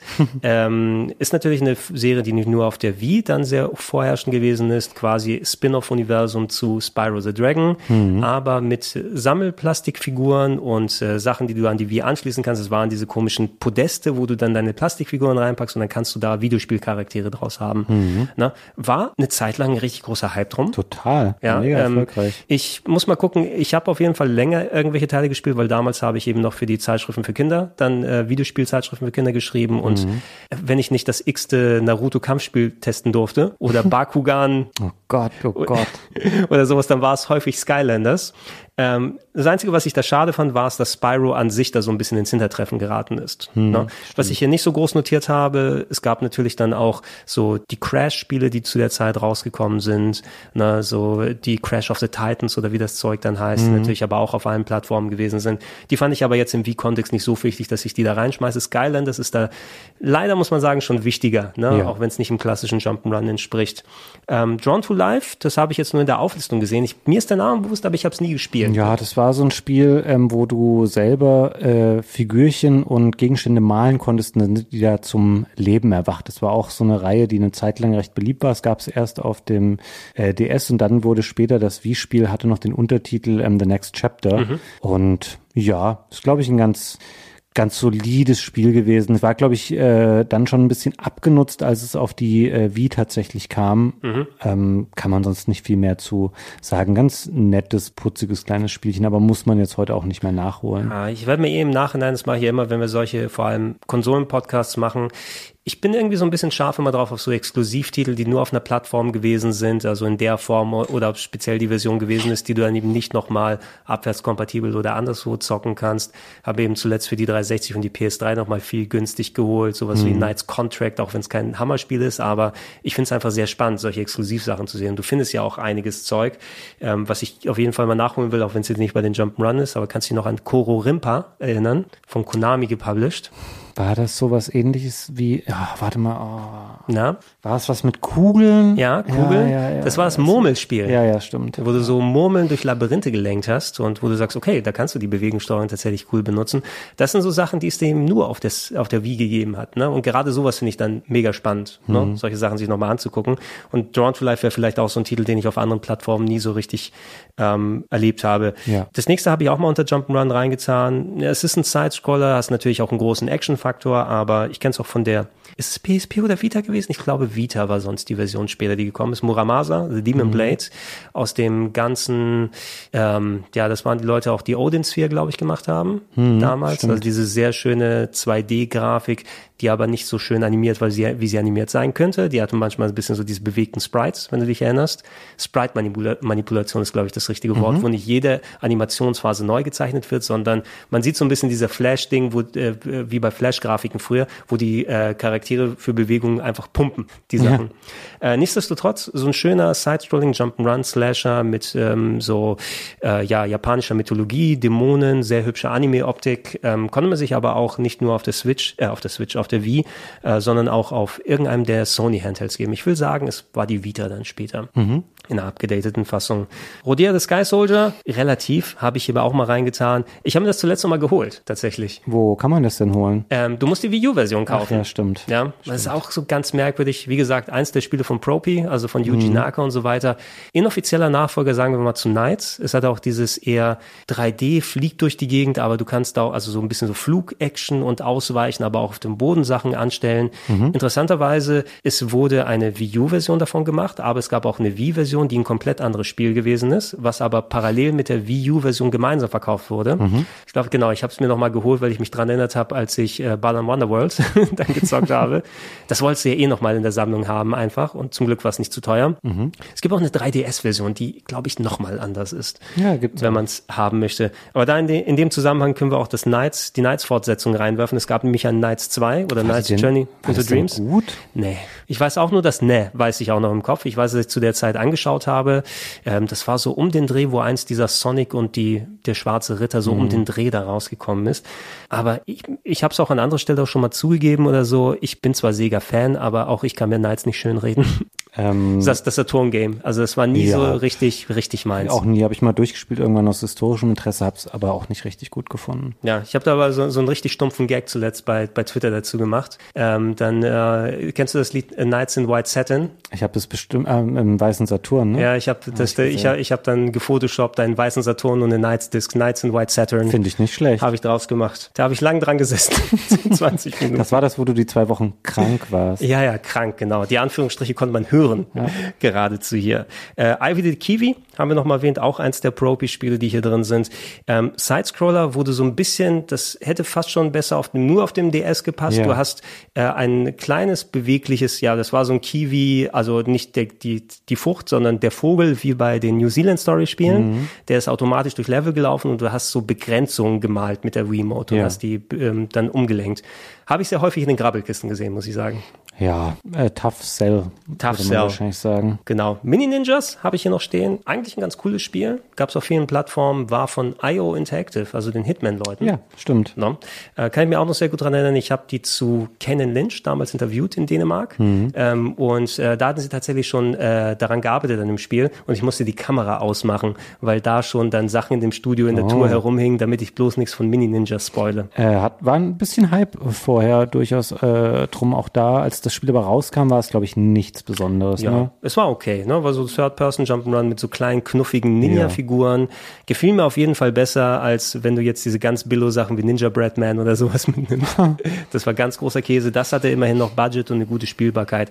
Es gibt noch ein vergleichbares Game aus der PS2 Xbox-Ära. Kennst du noch iNinja? Ne? Iron Ninja, nee, müsste ich jetzt nachgucken. Ich glaube, es hieß iNinja. Ich check auch nochmal nicht, dass ich den Namen durcheinander bekomme. Aber da ging es ja um einen äh, Ninja. ja, ne? ein Ninja, ja, ich sehe es gerade. Es war ein ziemlich gutes Spiel. Mal sehen, ob es noch in der Abwärtskompatibilitätsliste gelandet ist. Zumindest die Xbox-Version. PS2, Xbox und da. Aber Mini Ninjas ist was, was man sich nicht nur auf der ähm, Wii geben kann. Gibt's auch für andere Varianten. Ähm, dann habe ich mal zusammengetan, weil ich da selbst gar keinen Überblick habe. Natürlich die ganzen Lego-Games mit Lizenzen, die Harry Potters, Indiana Jones, Star Wars. Ähm, bestimmt verpasse ich da irgendein großes Franchise, Bestimmt was da wichtig gewesen ist. Whatever, die muss man nicht auf Das- der Wii spielen. ja. Gute Spiele, aber muss man nicht auf der Wii entsprechend haben. Äh, Death Junior hat mich persönlich überrascht, weil das kenne ich nur von der PSP her. Na, da hast du ja so eine Comic-Art, äh, Comic-artige Fassung des Todes gespielt, äh, bei der du da Jump'n'Run-mäßig rumgelaufen bist. Es gibt auch eine Variante, Root of Evil müsste der zweite Teil sein, will ich jetzt sagen, Ja. der nochmal auf die Wii umgesetzt wird. Interessant, das war ja so mal eine Sache, wo die PS2 nicht mehr ähm, als Plattform rentabel war für viele. Ne? Es gab manche Spiele, das sind Sachen, die sind dann rausgekommen für PS3 und 360, aber andere waren dann auf Wii und der PSP. Dann waren die Ja, gleiche stimmt. Version, wo du eine PSP und eine Wii-Version hattest, quasi als vergleichbare Sachen. Ich kann mich in dieses Mercury Meltdown zum Beispiel erinnern, das auch. stimmt. Ah, ja. Sowas hat er nicht. Das müsste auch Death Junior sein. PSP und Wii waren nah beieinander. Und äh, ich habe hier noch reingeworfen Bradman The Brave and the Bold, das Videospiel. Könnte man auch fast Beat'em Up dazu sagen. Ja, No? das habe ich auch lange im Schrank stehen gehabt. Habe ich auch mal gespielt. Ähm, das ist ganz cool. Wenn man diesen äh, The Brave and the Bold Stil mag, diesen etwas altmodischeren Ja. äh, Comic-Stil. Bisschen parodistisch sonst- angelegt. Jetzt, jetzt sag mir mal kurz, ich habe es nicht nachgeguckt, das war Way Forward, ne? Das müsste Way Forward sein, genau. Und da kann man sich ja eigentlich fast zu 100% darauf verlassen, dass die was Sinniges da verbauen. Ich will nicht sagen, dass jedes Spiel von denen mir super duper gefällt, aber in den meisten Fällen Way Forward kann nicht so viel falsch machen. Das stimmt. Genau. Ähm, ja, das wären die Jump'n'Runs, die ich rausgesucht habe. Und ich glaube, wir haben auch einen ganz guten Punkt gefunden. Es sei denn, du, ich habe bestimmt auch. was, ich habe bestimmt was übersehen, aber das kannst du beim nächsten Mal gerne noch anführen. Du, ich kann ähm, für euch da draußen schon mal sagen, da kommt noch eine solche Lawine an Genres und Spielen jetzt nach. Ich habe gerade das Gefühl, die Wii ist eine absolute Hammerkonsole, wenn ich noch sehe, was hier noch alles kommt. Aber ähm, das sollten wir tatsächlich diese Büchse der äh, Pandora jetzt heute nicht mehr aufmachen. Diesen, diesen Turm der Pandora meinst du? Ja. Um da bei der Wii zu bleiben. Da bin ich absolut bei dir, Fabian. Danke, dass du dir die Zeit genommen Sehr hast. gerne. Ähm, wir werden aller Wahrscheinlichkeit nach nicht direkt gleich den zweiten Teil als nächsten Podcast hier folgen lassen, weil gerade gerade, wo wir es aufnehmen, stehen dann auch die Jahresabschluss-Talks an und wir müssen ja auch mal das adäquat, äh, adäquat das Jahr 2021 besprechen und sagen, wie hoch in unser Top 10 dann äh, Balan Wonderworld landet oder nicht. Spoiler, gar nicht. aber die werden wir wahrscheinlich noch ein bisschen vorpacken. Aber Fabian, ich hoffe, dass wir demnächst noch mal zusammenkommen und dann den Rest, der, wie du auch gesagt hast, für, also bevor ich das wieder zusammengestellt habe, man verliert aus dem Auge, dass es doch wieder so viel cooles Zeug Ja. auf der Wii gegeben hat, ähm, kommt vielleicht noch mal eine größere Wertschätzung im Nachhinein, ne? weil es so eine Konsole ist, die gern mal so ein bisschen hinten überfällt. Vielleicht, weil die Wii U auch so einen schlechten Nachgeschmack noch mal dazu reingepackt hat. Auch die Wii U hat natürlich nicht schlechte Spiele, aber die war ja schon ein ziemlich großer Ab also Abfall der Qualität, nicht Abfall das Wort an sich für die Ja, ja. Okay, äh, wenn ihr da draußen gerne noch äh, mehr Sachen hören wollt, auf Rocket Beans TV kommt ja auch jede zwei Wochen dann ein neuer Plauschangriff, dem ihr zuhören dürft. Und denkt dran, das Archiv auf plauschangriff.de ist natürlich auch dann äh, schon zu einem guten Teil gefüllt, wird natürlich in Zukunft mehr gefüllt, dass ihr auch die ganzen alten Podcasts aus der Vergangenheit nochmal hören könnt, inklusive natürlich den 15 Jahren N64, die wir unter anderem aufgenommen haben, oder GameCube, oder den ganzen anderen Handhelds, die wir haben. Wir müssen fast dann alle Nintendo-Konsolen durchhaben, irgendwann mal. Müssen wir neu rausbringen langsam. Ja, dann die Switch machen wir noch und dann reicht's. Game Watch besprechen wir noch einzeln dann. Oh ja, ja, alle 50, hast du alle 50? Ich habe äh, 48 tatsächlich. 48? Nee, Quatsch, ich habe gar keins mehr hast gar davon. keins. Doch, du hast noch das Super Mario Game Watch, hast du nicht verkauft. Das habe ich, glaube ich, noch, ja. Ja, oder das Zelda Game Watch, was ich gerade in der Hand habe, muss ich mir auch mal angucken. Gut, dann danke ich dir, Fabian. Ja. Wir bedanken uns bei euch und wir sagen Tschüss. Tschüss.